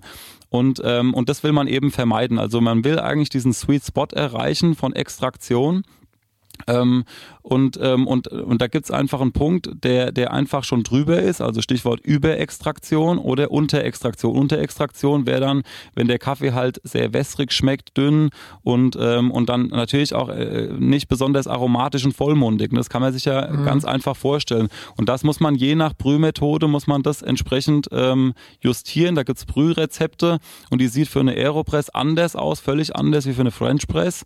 Und, ähm, und, und für, für, eine, für, einen, für einen Vollautomaten natürlich auch oder für einen Siebträger. Das sind eigentlich ganz, ganz wichtige Punkte, die man da beachten muss. Ne? Also wie findet man für den Kaffee, den man jetzt dann benutzt, ob es für eine French Press oder für einen Espresso, Siebträger, Vollautomat, den richtigen Mahlgrad heraus für die Kaffeebohne? Jede Zubereitungsart hat so eine, ich sage jetzt mal so einen Daumenwert, das sage ich ganz bewusst, weil es gibt ja Leute, die wollen den Kaffee tendenziell stärker, erdiger haben und andere wollen den vielleicht eben nicht so stark haben. Ja. ja.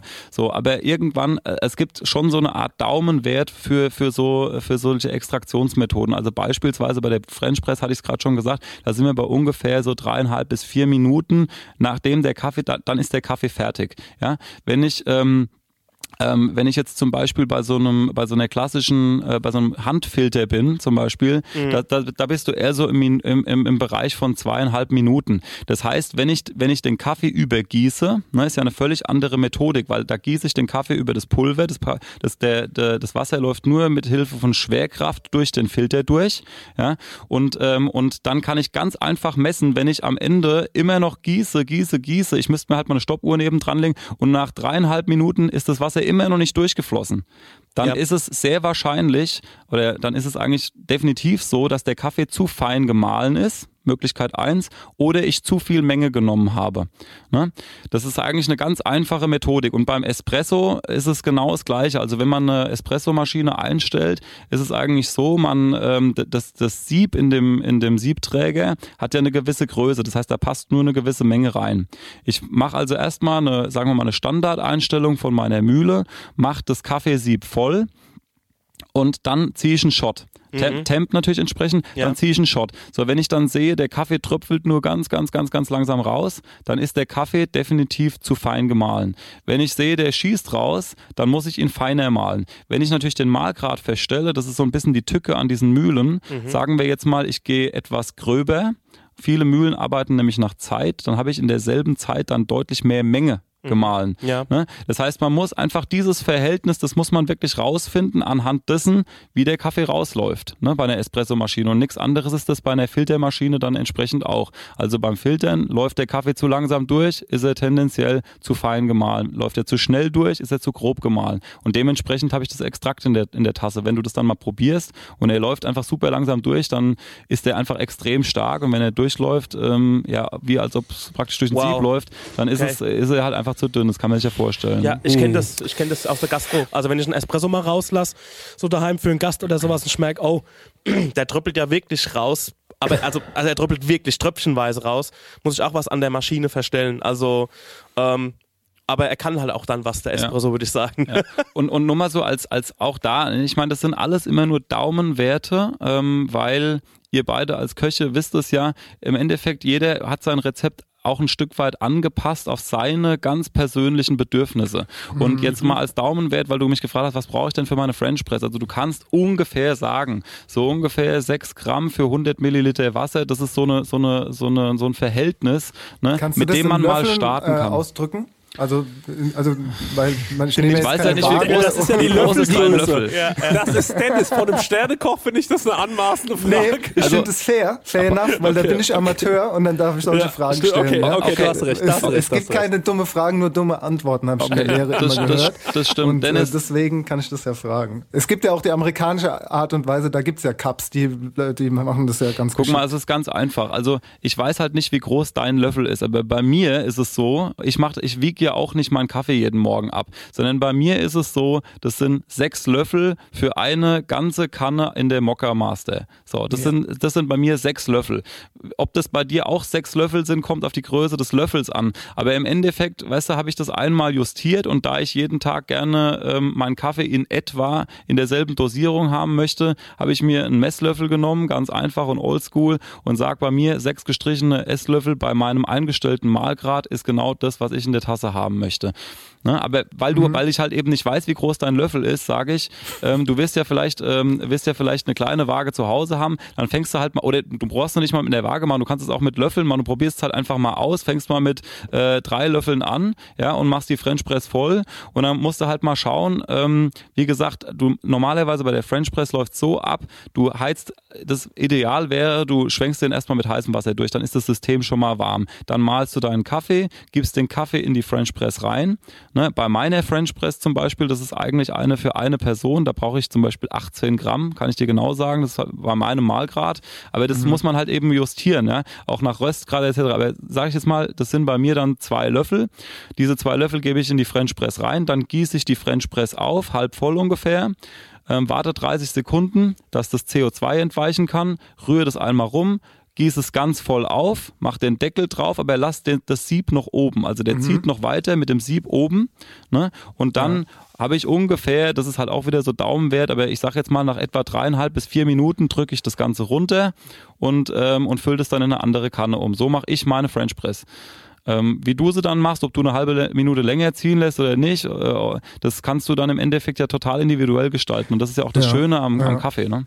Was trinkst du denn für eine, für eine Bohne?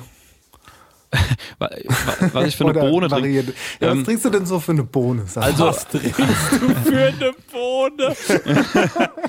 das ist doch so ein Fachsimpel hier und der Kaffee trinken. Als ob Nee. du keine Grammwaage zu Hause hast. Du kommst aus dem Rap und kommst aus der Sternegastronomie. Also, da, da, du, wem willst du dir eigentlich was vormachen, Digga? Ja, genau. Junge Armer. Nehme drei goldene Löffel. nein, nein, pass auf. Also, ähm, äh, was trinke ich für eine Bohne? Ähm, auch das versuche ich jetzt einfach zu beantworten. Ähm, als Filterkaffeetrinker trinke ich gerne reine Arabicas, ja, und in einer Kaffeeröstung. Äh, Im Unterschied zu einer Espresso-Röstung zum Beispiel. Die Kaffeeröstung ist eine etwas hellere Röstung im Vergleich zur Espresso-Röstung, die ist etwas dunkler. Ähm, und warum sage ich, also ich persönlich mag im Filterkaffee halt gerne diese filigranen Noten, die mir der Filterkaffee eben gibt. Ähm, deswegen trinke ich Arabicas grundsätzlich im Filterkaffee lieber, wohingegen ich im Espresso-Bereich sehr gerne Blends aus Arabica und Robusta trinke. Ne, das hat sich halt, das ist auch eigentlich so das, was landläufig ähm, ja, sagen wir mal, sich auch ein bisschen durchgesetzt hat. Ne? Weil im Espresso möchte ich ein bisschen mehr Eier auf gut Deutsch, ja, also ein bisschen stärkeres Extrakt. Das bringt halt der Robusta mit sich. Der hat ein bisschen mehr Körper, weniger Säure, äh, bringt auch ein bisschen was für die, bis, bringt auch ein bisschen was für die Crema. Das ist einfach das, was ich im Espresso ich persönlich ganz gerne mag, weil es sehr klassisch ist. Ähm, und im, im, im, im Filterkaffeebereich äh, hantiert man eben meistens mit, sagen wir mal, etwas helleren Röstungen bis mittleren Röstungen. Also eine klassische Kaffeeröstung, wenn du in unser Geschäft zum Beispiel sagst, ich, sag, ich möchte gerne einen Filterkaffee, werden dir die Damen höchstwahrscheinlich einen, äh, einen, einen Blend aus Filterkaffees, also aus Arabicas anbieten.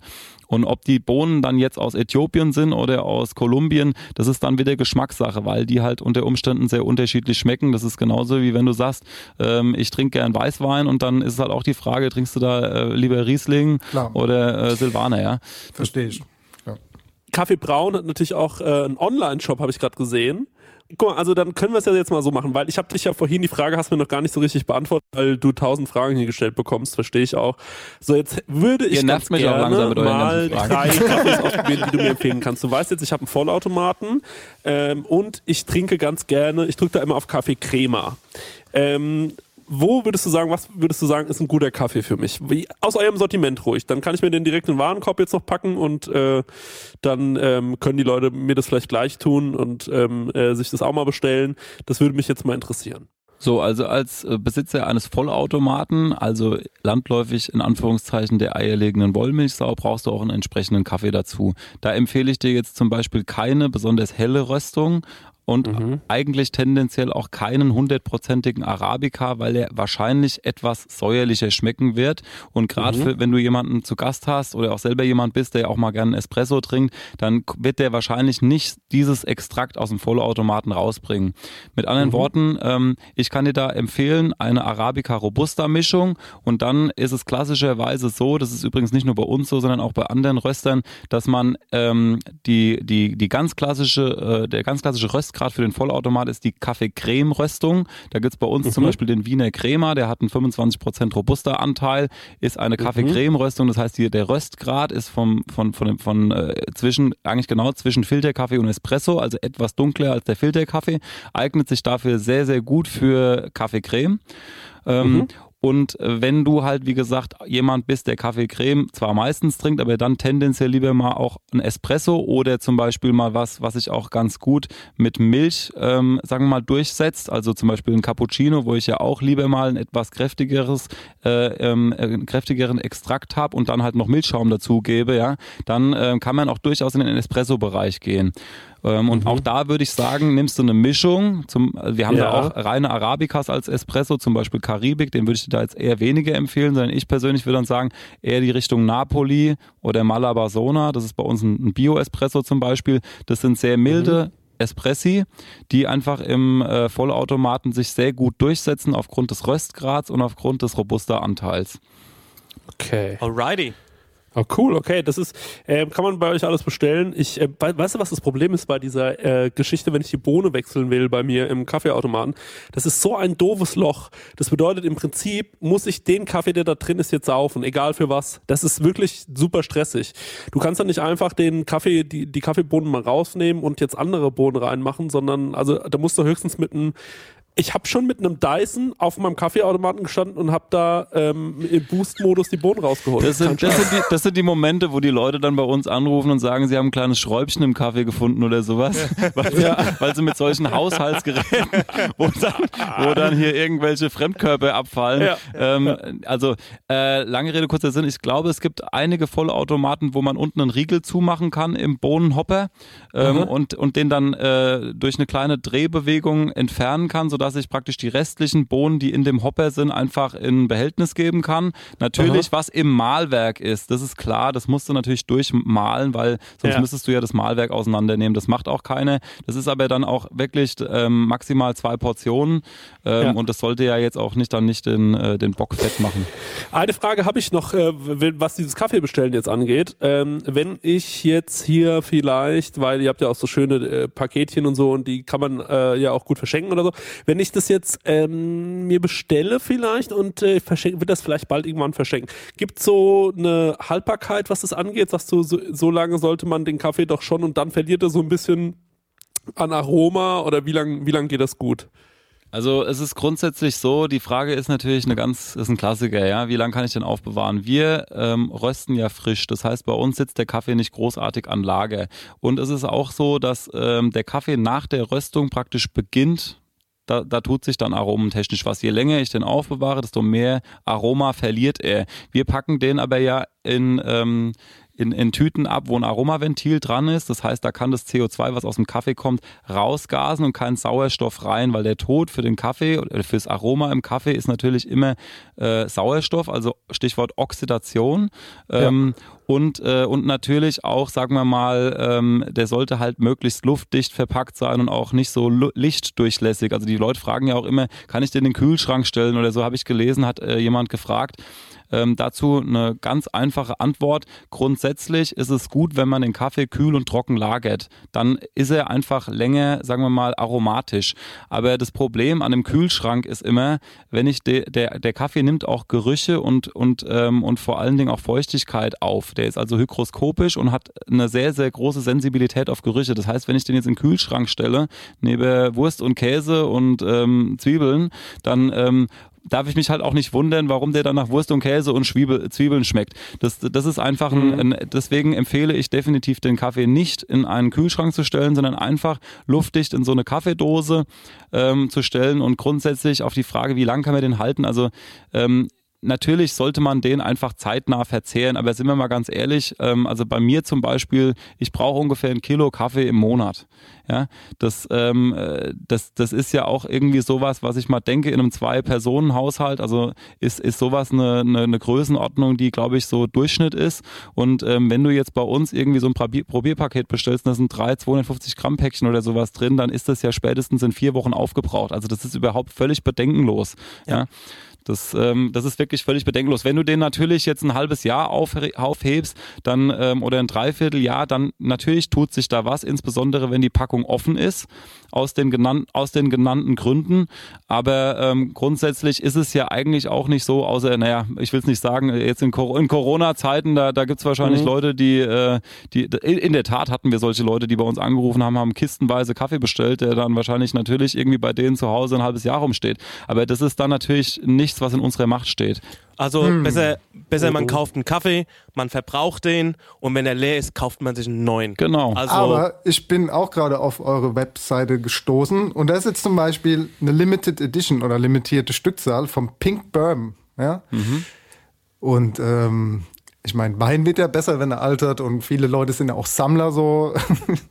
ähm, so ein Kaffee kann einfach nicht an Wert gewinnen, ne? das ist irgendwie schade. Aber darauf will ich gar nicht hinaus. Ich will ähm, wissen, was äh, da steht, pinkende Färbung der Kaffeekirsche. Wird mein Kaffee dann pink oder was, wenn ich diesen Pink Bourbon hole?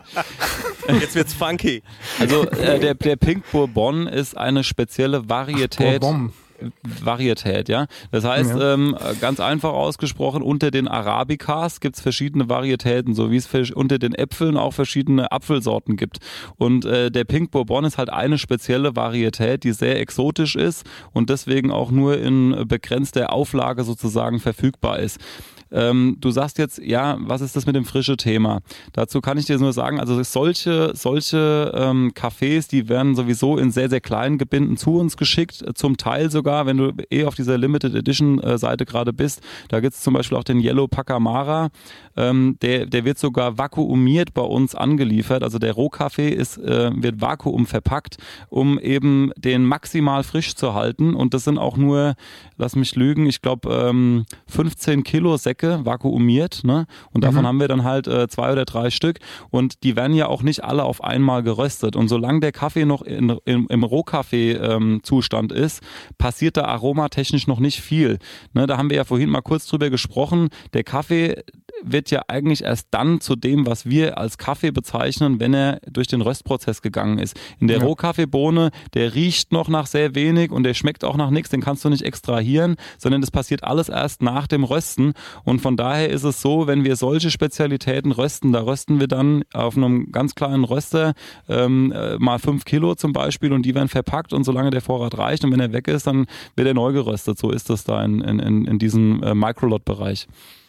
Mega spannend alles, ey. Ich finde, das ist, also ich habe das Gefühl, äh, da könnte man ja noch tausend Fragen stellen. Ich äh, weiß aber, dass unsere Hörer sehr viele Fragen äh, gestellt haben und ähm, ich mache jetzt hier mal meine Bestellung fertig und äh, und äh, schick die ab und vielleicht kann der Stenger mal äh, sich so langsam an sein äh, schlaues Buch äh, begeben und da mal so ein paar Fragen vorlesen, denn ähm, Ja. ja, wir sind jetzt auch schon langsam durch mit der Zeit. Äh, vielleicht haben wir noch Platz für ein paar Fragen. Ein paar müssen wir schon machen. Ja. Ähm, denn äh, wir haben wirklich wahnsinnig viele bekommen. Nochmal Dankeschön äh, dafür. Ja. Und ähm, ja, ich würde sagen, äh, hau mal raus. Und zwar, weil es vorhin einmal gefallen ist. Ähm, Torscht zum Beispiel fragt, wie steht der Experte zum Aeropress? Ist das eine sinnvolle Investition? Ich habe von Aeropress noch nie was gehört.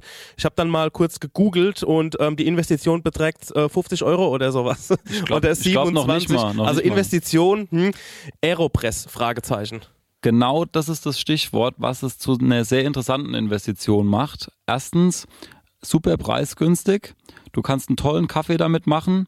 Es geht wahnsinnig schnell, also äh, Extraktionszeit um die zwei Minuten, eineinhalb bis zwei Minuten, dann ist der Kaffee fertig.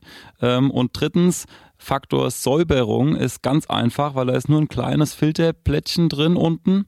Ähm, und nachdem der Kaffee praktisch, ähm, also das funktioniert ja so, das ist wie ein Druckkolben, unten kommt Kaffee rein, der wird aufgegossen und dann wird der ähnlich wie bei der Aeropress, ja, äh, ähnlich wie bei der French Press, Entschuldigung, wird dann das Kaffeemehl nach unten gedrückt mit dem Unterschied, dass es kein Sieb ist, sondern wirklich ein, ein, ein Druckkolben mit unten einem Gummi dran. Das heißt, da bleibt nichts an der Wand sozusagen an Kaffeemehl hängen und es wird dann wie so ein kleiner Kaffeekuchen am Ende und wenn ich das dann säubern möchte, schraube ich einfach nur unten dieses kleine Filterchen ab und ähm, plopp das in meinen ähm, Mülleimer rein. Ja. Also gerade für Leute, die so Outdoor unterwegs sind, Camper und so weiter, das ist absolut eine coole Sache, sich ganz einfach und schnell einen guten Kaffee zu machen. Wie heißen denn diese, diese Kaffeemaschinen, sage ich jetzt mal, die du so auf eine Herdplatte stellst, wo nur so ein Kännchen ist und unten drunter tust du den Espresso rein? Also die Le- Leute sagen da meistens äh, Mokka-Kännchen dazu Ja. oder Bialetti. Okay. Also wenn du Bialetti googelst, dann ist das wahrscheinlich das, was du meinst. Ich hasse die. Ich, ich weiß nicht warum. Ich hasse die. Ich hasse es auch. Es ist aber, es Grund? ist, ich, ich weiß es nicht. Das ist wie, wie eine Person, die ich hasse ohne Grund irgendwie. ich hasse die einfach. ich denke, oh Gott, ich habe die gleichen Gefühle. Ich brauch keine Argumente ich glaube, dafür. Äh, Doch, ich schon. Ich glaube, es sind die Leute, die es benutzen. Ich Nee, glaube, es sind ich- die Leute, die es nee, benutzen. ich hasse- die, die, doch, bei Ja. mir ist es so. Es, es sind die Leute, die es benutzen. Irgendwie, ich weiß auch nicht, ich habe sofort eine Berliner Altbauwohnung im, äh, äh, äh, im Kopf und Ja. jemanden, der mir dann erzählt, dass das dann alles viel geiler ist und so. Und das sind so Leute, ich, ich finde, das sind Leute, die dir zu viel davon erzählen. So, das sind so Leute, die benutzen eine Bialetti. So, die erzählen dir viel zu viel über den Kaffee, den du dann trinkst, wo du dann denkst, den kriege ich so an jeder Ecke. Und dann, so, muss, ich ja, und dann muss er noch drei Stück davon machen und es dauert ewig. Und dann saut er die ganze Ja. Küche ein, weil es Ja, überläuft, dann weil, er noch, weil er auf dem Ja, Handy rumguckt und so. Ich hasse dieses, diese Art und Weise, Kaffee zu machen, aus persönlichen Gründen. Und ich weiß nicht warum.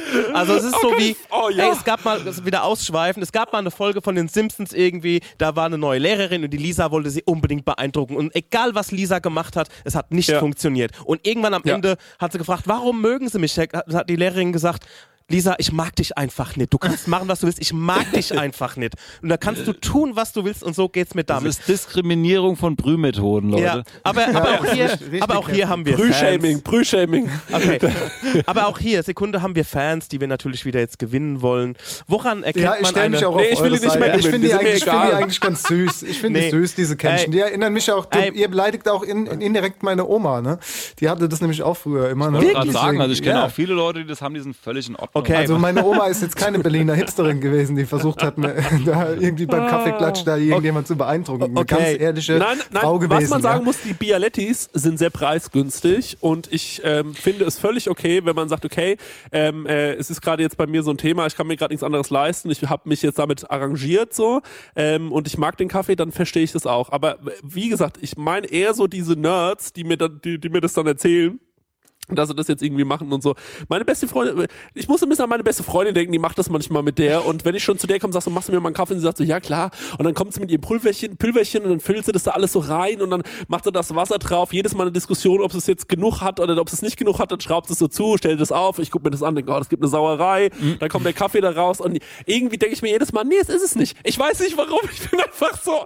Und ja. obwohl er eigentlich, glaube ich, ganz okay schmeckt, ich bin das Problem, es ist meine Ignoranz, ich weiß es auch, aber ähm, ja, egal, ich wollte ja, ist doch schön, ist doch, guck mal, wie schön das ist. Du kannst dich über sowas, äh, kannst ja. du dich einfach tagelang unterhalten, weil es einfach total individuell ist. Finde ja, ich jetzt eigentlich persönlich ganz geil. Also. Ja, und ich denke, ich liebe dich gerade so sehr dafür, dass du da mein Bruder im Geiste bist. Einfach nur das Lieben. Oh Gott, du hast, oh, das ist so aus vollem Herzen gerade gesprochen. Ich habe wirklich fast ein Tränchen im Auge. Also oh. finde ich auch, finde ich gut, dass du da so ähm, auf meiner Seite stehst. Aber ja, ist ja gut ey, jetzt. Ihr braucht euch jetzt nicht noch dafür nee, zu loben, weil nee, jetzt hier Also Fragen auch da ist wirklich, also wirklich eine individuelle Geschichte. Doch, wir sind klasse. Stark von uns.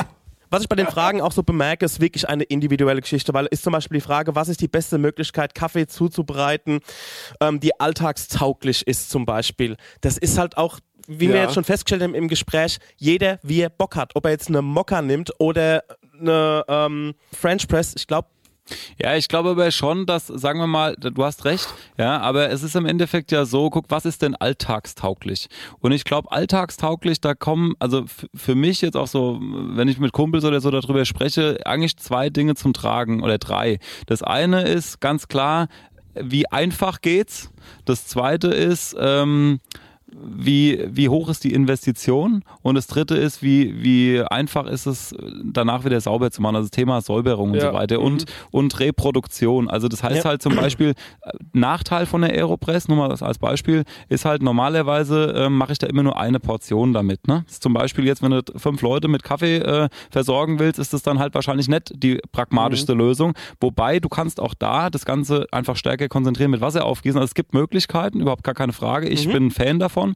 Ähm, aber wie gesagt, also das Thema äh, Co Convenience ist halt einfach echt voll wichtig, ja. Und der Vollautomat zum Beispiel ist halt wirklich, du drückst auf den Knopf und es ist gut, ja. ja. Und genauso die Mokka Master, finde ich, also bei mir ist das Ding, ich, ähm, ähm, ich mache das abends, im Prinzip bereite ich das schon vor, morgens mache ich dann meinen Kaffee, mache da die fünf, sechs Löffel rein, ja. Und dann drücke ich auch eigentlich auch nur auf den Knopf. Also es ist eigentlich auch super handy. Wohingegen es halt auch andere Methoden gibt, also beispielsweise jetzt eine Bialetti, da brauche ich schon ein bisschen mehr Zeit und Muse muss das dann halt auch immer sauber machen machen und so weiter, kann ich mir vorstellen, dass für den einen oder anderen etwas zu kompliziert ist. Ganz zu schweigen jetzt von Cold Brew oder sowas, was halt stundenlang dauert natürlich, ne? aber auch seine Berechtigung hat. Deswegen ja. ist halt. Ja, Cold Brew ist ein gutes Stichwort, weil äh, wir haben auch einen Zuhörer, der fragt, äh, wie angewidert du schauen äh, würdest, wenn er dir sagen würde, dass er regelmäßig seinen Filterkaffee in der Mikrowelle wieder warm macht. Oh, okay, das ist für mich jetzt echt irgendwie hart, weil ich per se, ich bin per se einfach kein Fan von Mikrowelle, muss ich, also da, da ist der Hass bei mir da. Das ja, also wir, wir kennen jemanden, der macht's in der Pfanne wieder warm, ne Chris? Also, weißt du, ich meine, auch, da, ich meine, ich lasse den Leuten, jeder ja. muss das so machen, wie er will. Ich kenne auch, äh, ich habe in Afrika Leute kennengelernt, die hauen sich einen Teelöffel Salz rein in einen Kaffee. Also ich meine, solange die damit happy sind, sollte mir das auch äh, recht sein. Von daher, wenn er damit glücklich ist, ist das für mich völlig okay. Ähm, ich würde es jetzt nicht machen, weil ich denke, Kaffee ist ein Produkt, das sollte einfach frisch extrahiert sein und sollte eben nicht auf Wärmehalteplatten und so weiter äh, stehen bleiben, weil da unter anderem sich dann auch einfach, das wird ohne Ende bitter. Ja, und das also wirklich, das, ähm, ich würde jetzt da sagen, nach der Sendung äh, hoffe ich, dass du das nicht mehr machst. Okay, wie, stehst du, wie stehst du zu äh, kaltem Kaffee? Also quasi Kaffee, der nicht Kalten Kaffee ganz, oder Cold Ganz easy trinkst, trink, nee, kalter genau. Kaffee. Das ist ja, wir können da, zu Cold Brew ach, gleich noch weiter. Das ist nicht das Gleiche. Genau. ich dachte immer, das wäre das Gleiche. Also trinkst du deinen Kaffee kalt, wenn der, wenn der abgekühlt ist, trinkst du den dann noch voller Genuss oder schüttest du den weg? Also jetzt wahrscheinlich wirst du nicht wegschütten, weil du bist ja umweltbewusst. Oder ballerst du ein Belgian Vanilleeis rein? ja, genau. Also pass auf, das ist ganz einfach. Ähm, in der Tat ist es so, wenn du einen langzeit gerösteten Kaffee hast, also wie eigentlich von allen Spezialitäten Röstern und das ist eine sehr gute Rohkaffeequalität, kannst du den Kaffee auch bedenkenlos kalt trinken und auch mit Genuss kalt trinken. Also der muss dann, der verliert dann äh, natürlich verliert er ein bisschen, ist klar, ist ja wirklich auch was anderes, aber der ist dann äh, wirklich nicht schlecht, wohingegen ein kurzzeitgerösteter Kaffee oftmals einfach wirklich auch so einen kleinen Graufilm obendrauf sich bildet und, ähm, und, und der wird dann halt auch einfach echt irgendwann sehr sauer. Also je kälter kälter das Produkt wird, desto mehr Säure empfindet auch der deine empfinden deine Geschmacksnerven. Also alles, was zu heiß oder zu kalt ist, da schmeckst du ja gar nichts. Ne? Das ist ja, du verbrennst ja dann praktisch eher die Zunge oder wenn es zu kalt ist, du schmeckst dann Säure, Körper, das, das ist einfach, oder die ganzen Aromen kommen dann gar nicht zur Geltung. Aber wenn das Produkt kälter wird, äh, kriegst du mehr Säuren und deswegen ist das dann oftmals sehr unangenehm. Aber ähm, der Also auch Unterschied. unverträglicher, ne? Also unverträgliche allein schon deshalb, weil es einfach ungenießbar dann irgendwann ist. Ne? Aber ähm, also ich persönlich kann nur sagen, ähm, wenn ihr bei uns einen Kaffee kauft zum Beispiel oder auch bei einigen anderen Röstern, die ich ja äh, wirklich auch empfehlen kann, äh, und es ist ein guter Kaffee, dann äh, macht es auch nichts, wenn der kalt ist, solange ich das halt noch als genießbar empfinde. Da sind wir wieder bei der subjektiven Wahrnehmung. Es gibt halt auch Leute, die wollen es einfach nicht. Ja? Aber ich sage jetzt mal, der Unterschied zwischen kaltem Kaffee und Cold Brew, der ist natürlich schon auf jeden Fall da. Ne? Weil das eine ist ähm, eine, ein, ein, ein heiß extrahierter Kaffee, der kalt wird oder kal gekühlt wird, ne? wie auch immer.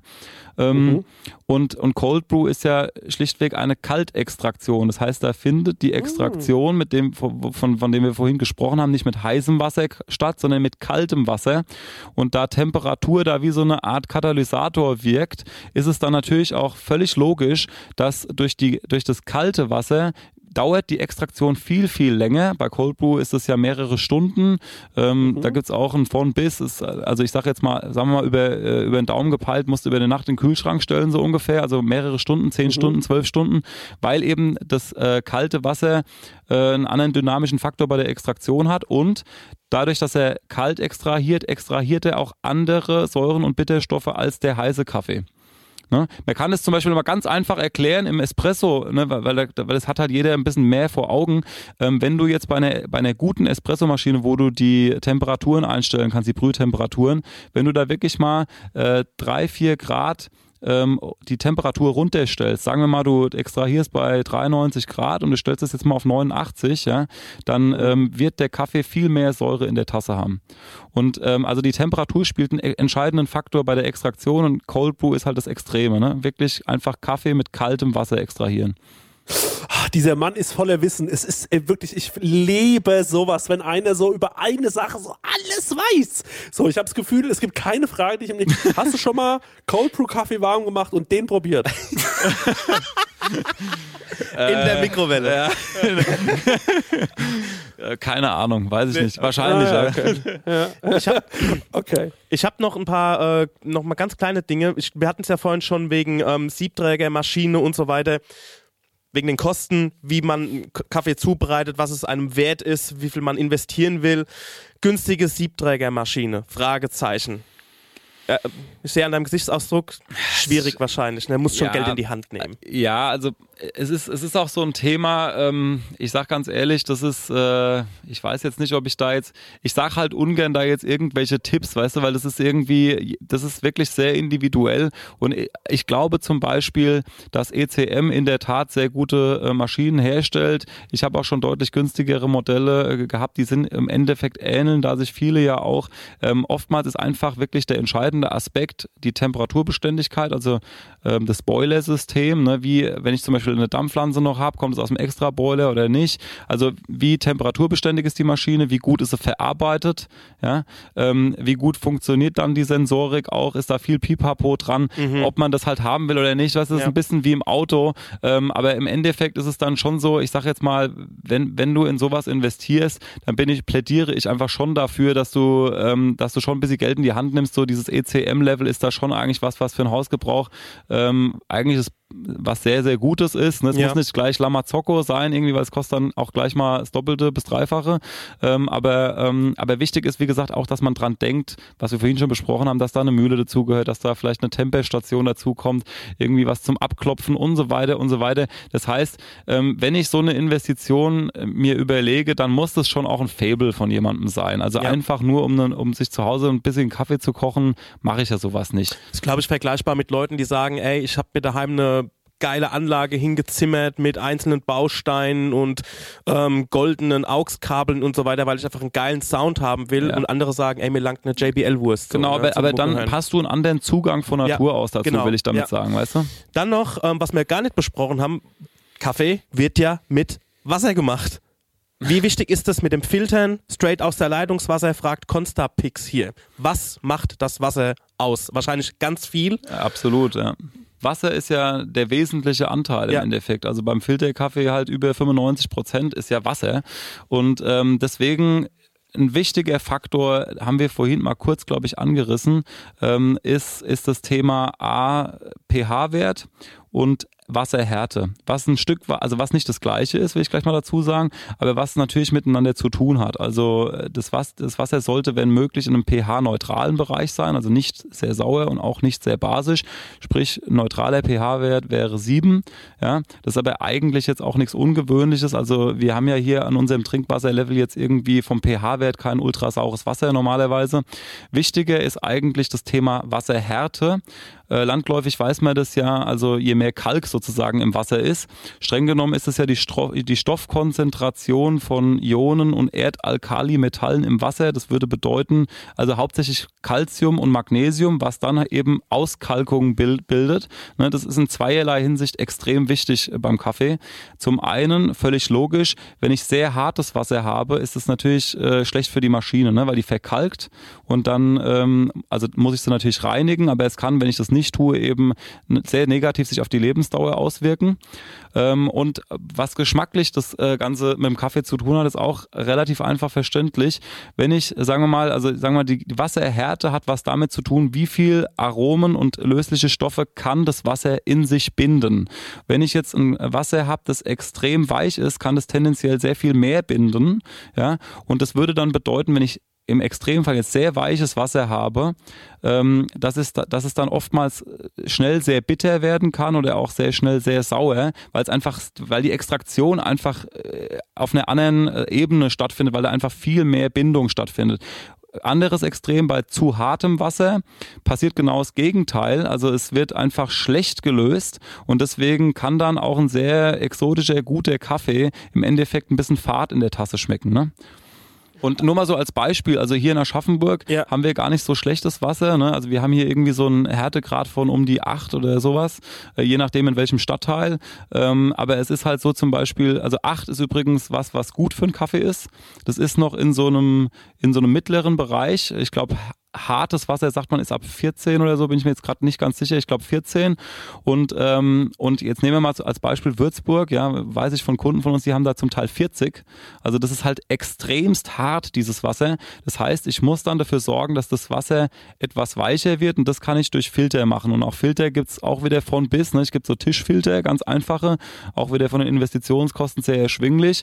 Ähm, aber wenn ich halt, wie gesagt, natürlich auch kann ich eine, eine Filteranlage mir hinstellen und wenn ich eine Espressomaschine kaufe, ja, du, du lachst, aber im Endeffekt, wenn ich jetzt wirklich ein paar tausend Euro in die Hand nehme und äh, kaufe mir Espressomaschine und Mühle und Pipapo, dann sollte man da auf jeden Fall auch einen Filter davor hängen. Ja, ja. Ja.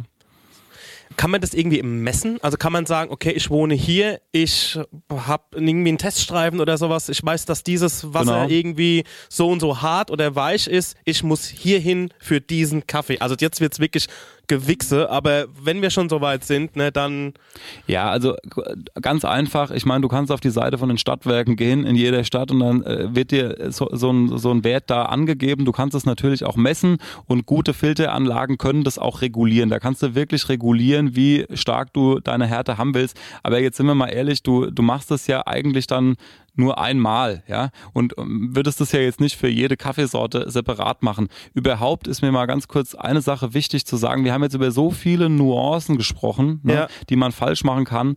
Ähm, wir müssen uns aber mal ein bisschen bewusst sein, dass einfach diese Nuancen am Ende auch dann natürlich das letzte i-Tüpfelchen sind, ne, die, die so einen Kaffee dann wirklich auch perfekt machen. Es gibt viel, viel mehr einfache Dinge, also die man falsch machen kann oder richtig machen kann. Und wie gesagt, wenn ich nochmal drei, vier Sachen wiederholen kann. Erstens, ähm, geht zu einem Röster eures Vertrauens, wo ihr wisst, das, das, äh, das sind Kaffeebohnen, die gut gesourced sind, also gute Rohware, anständiges Handwerk in der Verarbeitung, sprich Röstung. Ja. Dann, welche Zubereitungsmethode habe ich und was eignet sich dafür, haben wir ja jetzt auch drüber gesprochen. Und dann das alles Entscheidende ist, Extraktion, so ein bisschen diese, diese Daumenregeln beachten. Ne? Ist man mal gerade zu grob? Läuft es zu schnell durch oder ist es zu fein, läuft es gar nicht durch, ist es überextrahiert oder unterextrahiert. Wenn ich da in einem einfach diese einfachen Dinge schon richtig mache, ne, dann, ähm, dann habe ich auf jeden Fall schon ein 1A Produkt in der Tasse und ich sage jetzt mal, äh, die Jungs, die dann sagen, ja beim Filterkaffee bitte den Filter ausspülen und so weiter, ist absolut berechtigt, ne? aber das sind dann die letzten Nuancen am Ende Mhm, des Tages, mhm, mhm. wo, wo ich sagen muss, vorher haben viele schon 100 andere Sachen falsch gemacht, ja, die viel Ja. einfacher sind. Ja, ich glaube, das war doch das absolut perfekte Abschluss. Ja, voll. Oder? Mega, Freunde? mega. Ja, Ja. ja. ich bin, ich bin mehr als, ich bin, ich Ja. bin total, ich bin total Sehr begeistert. zufrieden, sehr Ich zufrieden. frage mich Super, ehrlich Uli. gesagt die ganze Zeit, wann kann ich mal, Uli, ich, wann kann ich, wann können wir mal zum Tasting vorbeikommen, Stecker? Das müssen wir irgendwann mal wieder äh, machen, wenn das wieder möglich ist. und Auf so. jeden Dann- Fall. Ihr seid jederzeit herzlich eingeladen. Ja. Natürlich ist es durch Corona jetzt ein bisschen so, dass wir das, äh, also Remote und Tasting machen macht keinen Spaß, kann ich euch sagen. äh, das das habe ich schon gemacht. Äh, Ja. Nee, nee, aber ihr seid jederzeit gerne herzlich eingeladen. Übrigens auch an die Zuhörer unter euch. Wir freuen uns natürlich, wenn ihr mal auf unserer Homepage vorbeischaut, aber ihr seid auch gerne herzlich eingeladen, ähm, ähm, auch mal bei uns vorbeizukommen und könnt euch das Ganze mal anschauen. Also bei uns kann man auch sehen, wie das alles funktioniert. Bei uns gibt es Säcke anzugucken und äh, das, Ihr macht auch Führungen wir sozusagen. machen auch ne? Wir machen auch Führungen, wie gesagt halt jetzt aufgrund von Corona auch Schulungen ähm, im Barista-Bereich etc. Filter-Kaffeeseminar gibt's alles bei uns. Das ist natürlich jetzt ein bisschen auf Eis gelegt, aber ich will einfach die Leute dazu ermutigen. Wir sind eigentlich, sagen wir mal, sehr transparent und offen und äh, man kann vorbeikommen. Und mir ist einfach wichtig, auch nochmal zu sagen, ich weiß, dass gerade im Netz, ne, da wird viel extrem gefachsimpelt über das Thema Kaffee. Das hat irgendwo auch alles seine Berechtigung. Für die Freaks ist das auch alles toll, aber unterm Strich sollten wir uns ja auch konzentrieren auf den Alltag und auf unser ganz persönliches Kaffeeerlebnis. Und da muss es nicht immer irgendwie sein, dass wir uns da jetzt über die letzte Nuance unterhalten und äh, Oder den, wer heißt Ja. das Eichkätzchen-Kaffee? Ist es das nicht? das, das, ihr kennt den Eichkätzchen-Kaffee, oder? Ja, ja. Das ist äh, echt verwunderlich. Weißt du, die Leute, die haben wirklich so wenig Wissen über das Thema Kaffee, aber dann gucken sie irgendeine Dokumentation und kommen dann mit Mhm. Sachen um die Ecke, wo sie, ich kenne aber hier den Eichkatzenkaffee. Ne? Also, Ja. das ist eigentlich auch eine geile Story. Ich will dazu einen Satz, wenn Das okay ist nämlich so die Legende über Kaffee für mich, komischerweise. Ja, Ja, das hau ist- raus, hau raus. Ey, Hau- raus. Ich, ich sag dir nur mal, so, also den, den, diesen Katzenkaffee, wir hatten den auch ähm, eine Zeit lang im Programm tatsächlich. Ganz kurz Mhm. vielleicht mal erklären, warum der so besonders ist. So, nochmal. Ich erkläre erstmal, was er ist Genau. und wo er herkommt. Ne? Also ähm, der Kaffee stammt, ähm, also man nennt den eigentlich in, im Fachjargon Kop- Kopi Luwak, weil der Luwak ist eine ja so eine so eine Art Katze, die in Indonesien heimisch ist und diese Katze ernährt sich, jetzt kommt's unter anderem auch von Kaffeekirschen. Ja, also das heißt aber nicht, dass der den ganzen Tag da rumtigert und nur Kaffeekirschen frisst, sondern das ist, ähm, wie ich auch gern mal Kirschen esse, so frisst der halt auch gern mal Kaffeekirschen. Und der interessiert sich aber ja auch nicht für die, für das Innere der Kirsche, sondern so wie wir auch, wenn wir auf den Kirschbaum klettern und holen uns ein paar Kirschen runter, dann ähm, wollen wir ja auch das Fruchtfleisch, das interessiert uns, ne? Und ähm, das ist auch wirklich sehr, sehr interessant, weil natürlich ähm, ist das für ihn ja auch ein Genuss. Und je reifer die Kirsche, desto höher der Brix-Wert, also desto süßer ist das Ganze. Ja? Und natürlich frisst er dann tendenziell auch nur die reifsten der reifen Kirschen, also die Triple-A-Kirschen sozusagen, die wir natürlich auch, wenn wir das jetzt äh, per Hand pflücken würden, würden wir dem Pflücker immer sagen, ey, du pflückst jetzt die, die richtig dunkelroten, die pflückst du mir jetzt. Nicht die ganzen halbroten und halb, also der pickt, das ist praktisch ein natürliches Picking der besten Kaffeekirschen. Ja, und dann sondert er, weil er sich nämlich für die Kirsche interessiert, diesen Kern, am Ende scheidet er einfach wieder aus. In der Kaffeekirsche selbst sind ja praktisch zwei Kaffeebohnen normalerweise ineinander gedrückt. Das ist wie so ein, so ein Ding, also, also Mhm. zwei Kaffeebohnen drin und die scheidet er am Ende, am Ende wieder aus. Und es ist halt so, dass in, in der, also in dieser praktisch Verdauung, wenn du es so willst, ja, passiert das, was bei der gewaschenen Methode passiert, nämlich es wird vom Fruchtfleisch getrennt, es findet so eine Art Fermentation statt, ja. Und, ähm, und im Endeffekt habe ich dann wirklich einen top gesourcten Kaffee, der da rauskommt, wenn ich den natürlich dann ähm, von den Exkrementen befreie. Jetzt ist es halt so, dass natürlich kann man sich vorstellen, die, äh, das Angebot natürlich sehr begrenzt ist von dem Kaffee, weil ich müsste ja jetzt hergehen und müsste dann bei Genau, der Häufchen zusammen. Genau. So, deswegen gab es irgendwelche schlauen Leute, die diese Tiere, also diese, Ko diese Luwachs, äh, dann äh, zusammengepfercht hat in, in, in Käfige im Endeffekt, ja, und die den ganzen Tag mit Kaffeekirschen ge gefüttert haben. Äh, deswegen, also Stichwort Tierquälerei und so weiter, war dann für uns auch ein Thema, dass wir wieder rauszunehmen aus dem Sortiment und irgendein noch schlauerer Mensch, der ist natürlich hergegangen und also die, also die haben die dann wirklich auch gemästet mit dem Zeug. Gell? Das ist auch wirklich unappetitlich. Deswegen äh, macht es auch keinen Sinn, äh, jetzt sagen wir mal, diesen Kaffee im Sortiment zu halten aus ethischen Gründen. Aber wie gesagt, noch schlauere Menschen sind dann hergegangen, haben gesagt, ja gut, wenn ich dir jetzt die Rohkaffeebohne zeige von diesem Kopi Luwak, wirst du sagen, sauberer Kaffee, ne? weil ist ja auch ohne Ende teuer aber du wirst den wahrscheinlich nicht unbedingt unterscheiden können von einem stinknormalen Columbia gewaschenen Kaffee. Mit anderen Worten, ähm, die verkaufen, also es gab dann natürlich auch sehr schlaue Leute, die diesen sehr exotischen Kaffee ähm, im Endeffekt verkauft haben und es war eigentlich gar nicht der Kaffee drin. Ne? Also Betrug. Okay. So, und das ist, das sind halt alles so Dinge, wo eben nicht Angebot und Nachfrage bestimmen den Preis, sondern war viel Nachfrage da, weil hey, ist was Besonderes, ne? Und dann haben wir dafür gesorgt, dass das Angebot entsprechend da war also weltmarktstechnisch Wow. betrachtet. Was- und das ist halt, krass.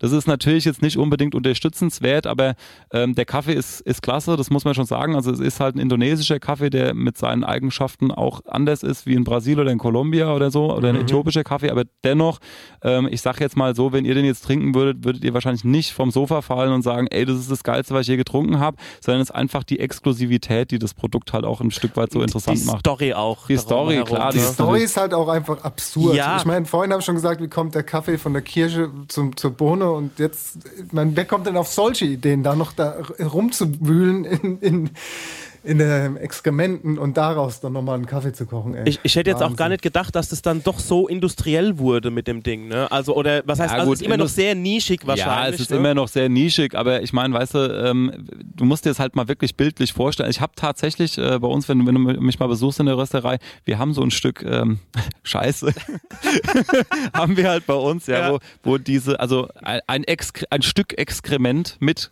Bohnen drin. Ähm, das ist halt so eine Wurst halt, ne? Die ist halt so 10 Zentimeter lang. Also jetzt musst du dir mal halt überlegen, wie viel von diesen Würsten du brauchst, um Ja, ja, Ja, also ich meine, so, das ist halt genau. einfach wirklich Ja, absurd. ja. Deswegen, ähm, ja, das, das sind dann so Dinge, da wird halt auch viel Tobak betrieben. Da darf man Ja. sich einfach nichts vormachen und das wird leider Gottes auch bei vielen anderen Dingen, äh, Stichwort auch, was wir vorhin hatten, Zertifizierung, Nachhaltigkeit und so weiter. Ähm, ja, aber ich glaube, das ist ein Thema für sich. Ja. Wow. Ja, mega, mega geil, lieber äh, Olli. Ähm, das- ich bin einfach nur ich, äh, schön hier Gast gewesen zu sein. Ich habe hier gerne mich zurückgelehnt und zugehört. Ja, wirklich, es war ja. total interessant ähm, und ähm, ja, mega. Vielleicht machen wir irgendwann noch mal eine zweite ähm, äh, Runde, weil ey, da ist ja jetzt, also ich meine, wir haben ja natürlich nur am, äh, am äußersten gekratzt, aber ich glaube trotzdem, dass da die Leute viel mitnehmen können. Und ähm, auch mir hat es sehr viel Spaß gemacht. Ich habe jetzt richtig Bock. Ich werde mir jetzt direkt einen Kaffee machen. ähm, Ja. Ich hab wirklich Bock auf einen Kaffee. In der bekommen, ja. Mokka-Kanne nehme ich an, oder? Ja, genau. Ja, in, Ey. genau. Also wenn ihr Bock habt, könnten wir noch mal gerne eine zweite Runde machen. Wie gesagt, es gibt ja noch den äh, Jonas Braun, der heute leider nicht da sein kann. Der hätte in das Thema Cold Brew vielleicht noch ein bisschen mehr eintauchen können. Also vom Knowledge sind sie beide auf einer Höhe, würde ich sagen. Ne? Oh, vielleicht sind die dann wie die Twix-Brüder und er sagt so, ja, ich muss mich von den Aussagen distanzieren. Ja. Ähm, und äh, genau, wir treiben noch so einen Twist zwischen Nee. die beiden. Also, wir können da gerne noch mal so eine ein Runde Keil. drehen. Ähm, das war echt ein super Gespräch. Ähm, der Olli kriegt jetzt von mir einen Kapselkaffee. Vielleicht letztes Stichwort zum Thema Wow, Kapselkaffee. also er hat vorhin gesagt, vorhin habe ich mir so, eine, so, ein- so, ein- so, ein, ähm, so einen Eiskaffee aufgemacht, der irgendwie zu 50% reduziert war. Der hat mich angehört und gesagt, ich denke, ich habe ja noch einiges zu tun, habe ich das Gefühl. Also Kapselkaffee, letztes Ding vielleicht. Boah, ist auch ein hartes Thema, aber im Endeffekt, also ich glaube, die größte Kritik an dem Kapselkaffee ist einfach die wahnsinnige Müll. Ähm, Müllproduktion. Ja, es gibt safe. mittlerweile auch äh, Kapseln, die biologisch abbaubar sind. Das ist sehr auf dem, im, im Kommen.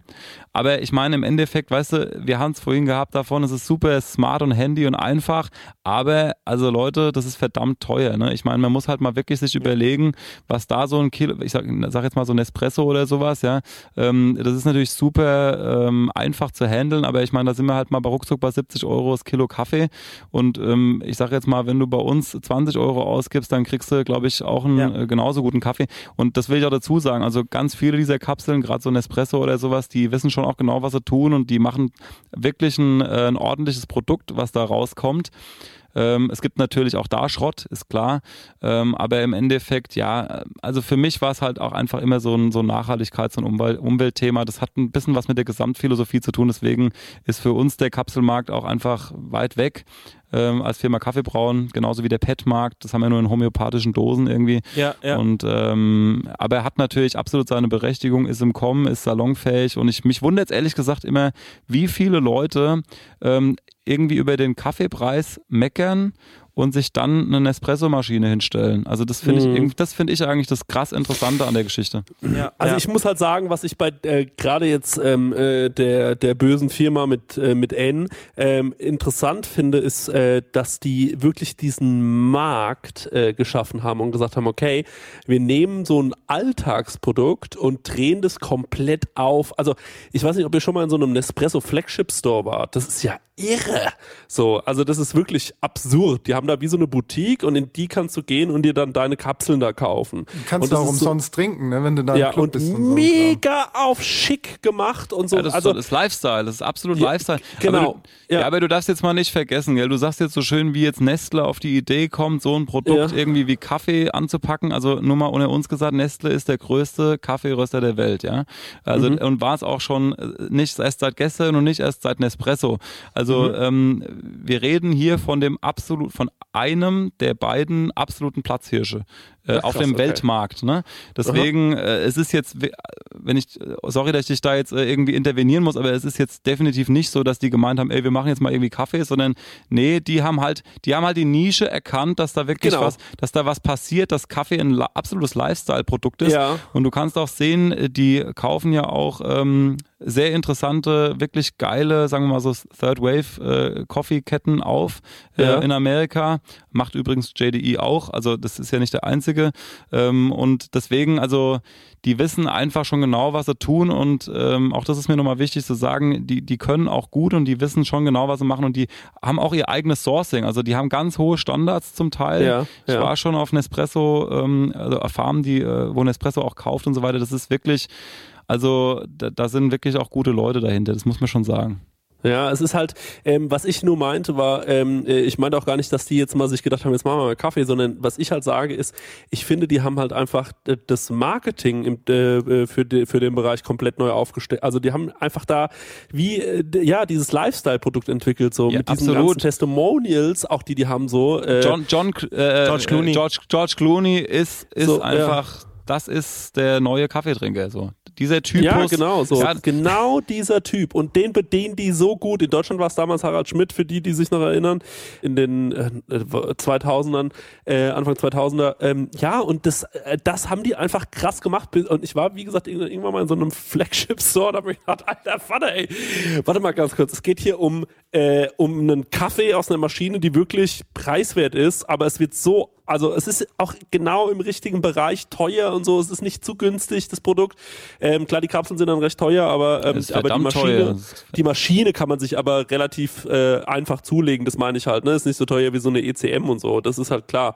Und äh, ja, ich finde das, äh, das finde ich einfach nur bemerkenswert. Das wollte Genau. ich damit sagen. Das ja. würden wir auch einfach mal so als Feststellung stehen lassen. Genau. Und nochmals, vielen Dank, Olli, dass du da warst. Ähm, das war echt ein super geiler Talk. War sehr aufschlussreich, ja. Jo, danke. Ähm, wenn ihr in Aschaffenburg seid, kommt doch mal ähm, in den Carajo Store in der Innenstadt. Da gibt es einen super leckeren Kaffee von Kaffee Braun, molekular. Ähm, Wasser stimmt, Maschine stimmt, Zubereitung stimmt. Ihr könnt ja euch alle Sachen durchprobieren. Vom Flat White, doppelten Espresso, ähm, Aeropress. Aeropress. Gibt's da wirklich? Ja. Also ja, ja, gibt's da alles. gibt's Ja? schon. Ja. Okay, das gut. Im Riesen gibt's glaube ich, auch äh, Kaffee vom Kaffee Braun. Habe ich zumindest neulich was gekauft, glaube ich. Das war unser erster Kunde, der Schwarze Riese. Ne? Ah, Glaube ich. Ja. Ja. Ja. Deswegen, also eigentlich in Aschaffenburg, äh, äh, ja, die zwei Cafés, in die ich regelmäßig gehe, die sind da äh, ausgestattet. Ja, war super. Ähm, Stenger, sorry, ich wollte dich nicht bei deiner Abmoderation Nee, unterbrechen. alles gut, alles gut. Ähm, Olli, wie gesagt, vielen Dank, dass du da warst. Lieben Gruß nach Mannheim, lieben Gruß in die Innenstadt nach äh, äh, Godelsberg. Godelsberg. Ne? Genau. ja Und lieben ich, Gruß zurück. ja, und ich glaube, wir drehen da auch nochmal eine Runde. Wollen wir nochmal einen Song auf die Liste packen oder wollen wir es überspringen? Nee. Nee, das, äh, natürlich packen wir noch einen Song drauf. Oh, ich will das ja immer nicht. Ich muss das ja immer alles eintragen. Ja, du Ja, schick dir das- den Song. Das, das Oliver du auch gerade eben jedes, schon das sagst du auch aufgeschmissen. jedes Mal. ähm, ich ähm, habe äh, einen, äh, es geht um Rap und ich habe immer so einen Rapper, den fand ich nicht so cool immer die ganze Zeit. Ich äh, fand ihn immer nur in so einer Combo cool, da hießen sie die Orsons. Jetzt macht er relativ ähm, viel ähm, äh, Solo wieder und da ist Mackes, äh, den kennen wahrscheinlich viele von den Leuten, die hier zuhören. Und da hat jetzt drei neue Songs draußen. Die heißen 1, 2, 3, 4, Stoic und Grandezza, Grandezza und Swimmingpool Augen. Und Swimmingpool Augen finde ich eine wahnsinnig schöne Ballade, ähm, die davon handelt, dass ähm, äh, äh, er quasi, er besingt quasi jemanden, der sich selbst nicht so attraktiv findet und sagt so, ey, ähm, äh, für mich bist du wunderschön und makellos und äh, das höre ich mir sehr, sehr gerne an. Und ähm, tja, Meckes mit Swimmingpool Augen ist deswegen mein Song für die Playlist. Ja, du bist ein bisschen in love with Maccas. Das ist jetzt schon das dritte Mal, äh, dreimal hintereinander Maccas reingenommen. Ist, Ja. ist, ist äh, nicht schlecht. Man, man sieht, dass du, dass du ihn sehr magst. Ich, äh, bei mir Der ist mir auf Instagram entfolgt übrigens. Also fick dich, Ui. Meckes. Das wollte ich, ja, kann ich direkt auch mal wieder so sagen. Ich mag den als Musiker, aber menschlich eine Tragödie. Oh Gott. äh, bei mir geht's auch um Rap, aber äh, nicht so schönes Thema. Äh, hat uns in den 90er, 2000 dann, glaube ich, alle irgendwie mal in irgendeinen Club begleitet. Der gute Mann ist leider verstorben die Tage. Und zwar ist es DMX und ähm, ja, die Rough Ja. Riders Anthem. Äh. Ruhe in Frieden. Krass, ja. Ich, ich würde jetzt mal äh, weitermachen mit meiner Lieblingsband, äh, Vintage Trouble. Nobody Told Me. Alright, ich schlage in eine ähnliche Indie-Kerbe und zwar, ähm, ich wünsche mir Too Young von den Franzosen Indie-Poppern Phoenix. Geile Nummer. Jo, du hättest auch einfach nur, ich schlage in die Kerbe sagen können. Da hättest du dir zwei, drei Worte sparen können. Was hab ich gesagt? Wow. Ja, das ist ein. Ich, ich schlage gleich nochmal in dieselbe Indie-Kerbe und dann finde ich einfach, da kannst du dir einen Indie weglassen, der ist ja wurscht. Sorry. Das war einfach nur, Entschuldigung. Alles klar, jetzt bin ich aufgestanden, habe meinen Kopfhörer abgezogen. Freunde, vielen Dank fürs Zuhören. Ähm, macht's gut. Bis zum nächsten Mal. Genau, und schreibt mal wieder Jo. schöne Rezessionen auf iTunes, bitte. Bitte. Und abonnieren und so, ne? Wer bis hierhin gehört hat, ist eh der Beste, die Beste. Super. Toll. Ciao. Wie immer. Tschüss. Macht's gut. Tschüss.